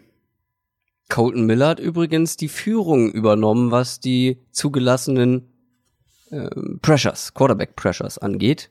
Hatten wir ja letzte Woche drüber gesprochen, dass er da auf Platz zwei ist, aber er hat geschmeidig einfach mal acht Stück zugelassen. gegen die Bengals. Und die Bengals, waren jetzt, also die Bengals waren jetzt im Pass Rush seit eigentlich seit Woche vier oder fünf oder so echt auch ein größeres Problem. Ja, First Round Pick. Ähm, und ja. Äh, man muss sich denken, dass jemand, der den als First-Round-Pick ausgewählt hat, was viele nicht nachvollziehen gucken, jetzt in den ja. nächsten zwei Jahren viele frühe Draft-Picks hat. Wird, wird das andere Thema sein, ne? Neben den Packers, die Raiders Offseason mit, ja. mit drei Erstrunden-Picks und was macht Grun? Wo spielen gespannt. die überhaupt? Das ist ja bei den Raiders auch noch völlig, völlig unklar. Ja, ich weiß gar nicht, ob das wissen, glaube ich, viele gar nicht. Ja, ich glaube, das hatten wir auch nie wirklich angesprochen. Ne? Also Raiders ähm, werden ja gerade von, von Oakland, von der Stadt verklagt aufgrund des Umzugs, sprich. Aufgrund von ähm, schlechter Leistung. Ja. ähm, sprich, die, die sind, das ist gar nicht, gar nicht garantiert, dass die nächstes Jahr in Oakland spielen. Ich meine sogar, sie haben, das sind immer ein, ein Jahresverträge, die sie aktuell da mit dem Kolosseum haben. Also sprich, das ist durchaus möglich, dass die ohne Stadionvertrag dastehen und dann gibt es irgendwie verschiedene Optionen, wurde jetzt schon dass die bei den 49ers eine Saison im Stadion spielen oder bei den Cardinals ähm, vielleicht auch schon irgendwie ein, ein Uni-Stadion in der Nähe von Las Vegas sich irgendwo suchen. Also da gibt es verschiedene Möglichkeiten, aber das ist echt noch so eine Storyline, die so ein bisschen noch unterm Radar fliegt, aber wir wissen noch gar nicht genau, wo die Raiders nächstes Jahr spielen. Jahnring 26 kann ich empfehlen. Ähm, riesiges Stadion von den Hamburg Pioneers, da sollte das. Äh, Alle Raiders-Fans rein. Ja, alle Raiders-Fans kommen da rein. Ähm, das wird super. Letztes Spiel. Die Jacksonville Jaguars 4 und 10 spielen gegen die 7 und 7 Miami Dolphins. Oh, die Dolphins-Fans werden sich aufregen, warum wir die hier jetzt ganz am Ende beim Rest mit untergebracht haben, weil die Dolphins könnten sich ja noch mal in die, ich sag's mal, obere Etage mogeln mit einem Sieg. Ich finde bei den Dolphins, die sind besser, als wir sie erwartet haben. Ja. Aber sie spielen auch schlechter, als ihr Rekord ist. Ähm, die Jaguars kann momentan jeder schlagen. Das ist sehr gut für die Dolphins. Also von daher ist so ein achter Sieg absolut in Reichweite. Ähm, dann kommen die Bills als letztes Spiel. Ich meine, vielleicht haben die Dolphins am Ende der Saison neun Siege. Mhm. Aber selbst dann braucht man, glaube ich, noch unfassbar viel Schützenhilfe. Und genau deswegen sind sie auch, finde ich, sehr gut hier aufgehoben. Äh, die Jaguars hast du schon angesprochen. Cody Kessler ist jetzt auch nicht wirklich besser als Blake Bortles mehr Running Yards als Passing Yards gehabt. Ich meine, das sagt schon alles eigentlich. Und wenn man die komplett auseinandergefallenen Redskins nicht schlagen kann, wird's gegen die Dolphins echt schwer. Ja, also. Und ich glaube, das ist das erste Mal, dass ich diesen Satz sage, dass es gegen die Dolphins schwer wird.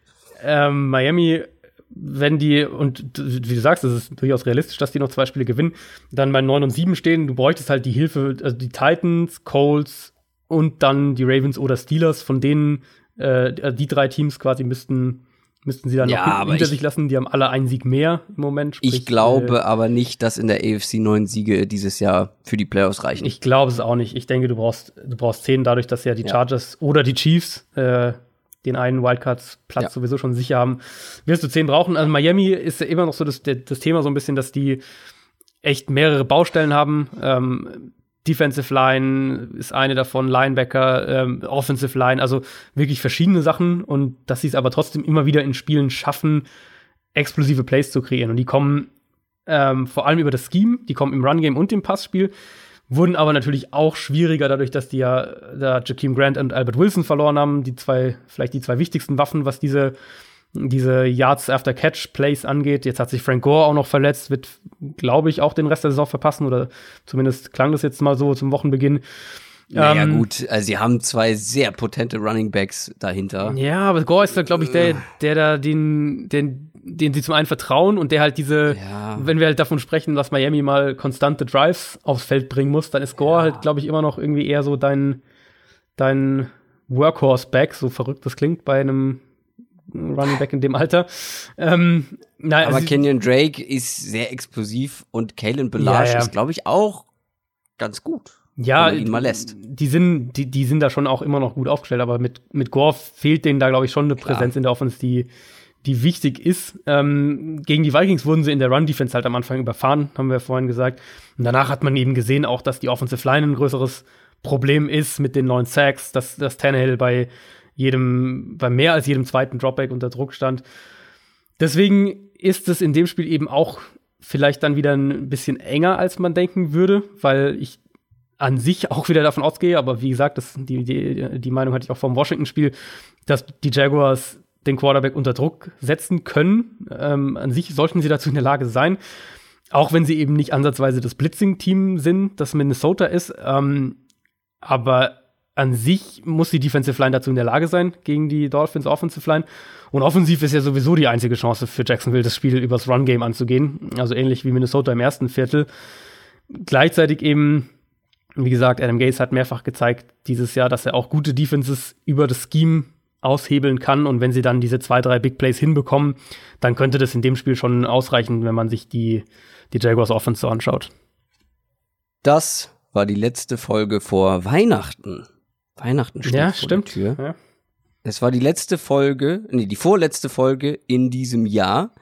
Nächste Woche, da gibt's ja so ein paar christliche Feiertage, ähm, die mir nicht persönlich so sehr am Herzen liegen, aber meiner Familie und deiner bestimmt auch.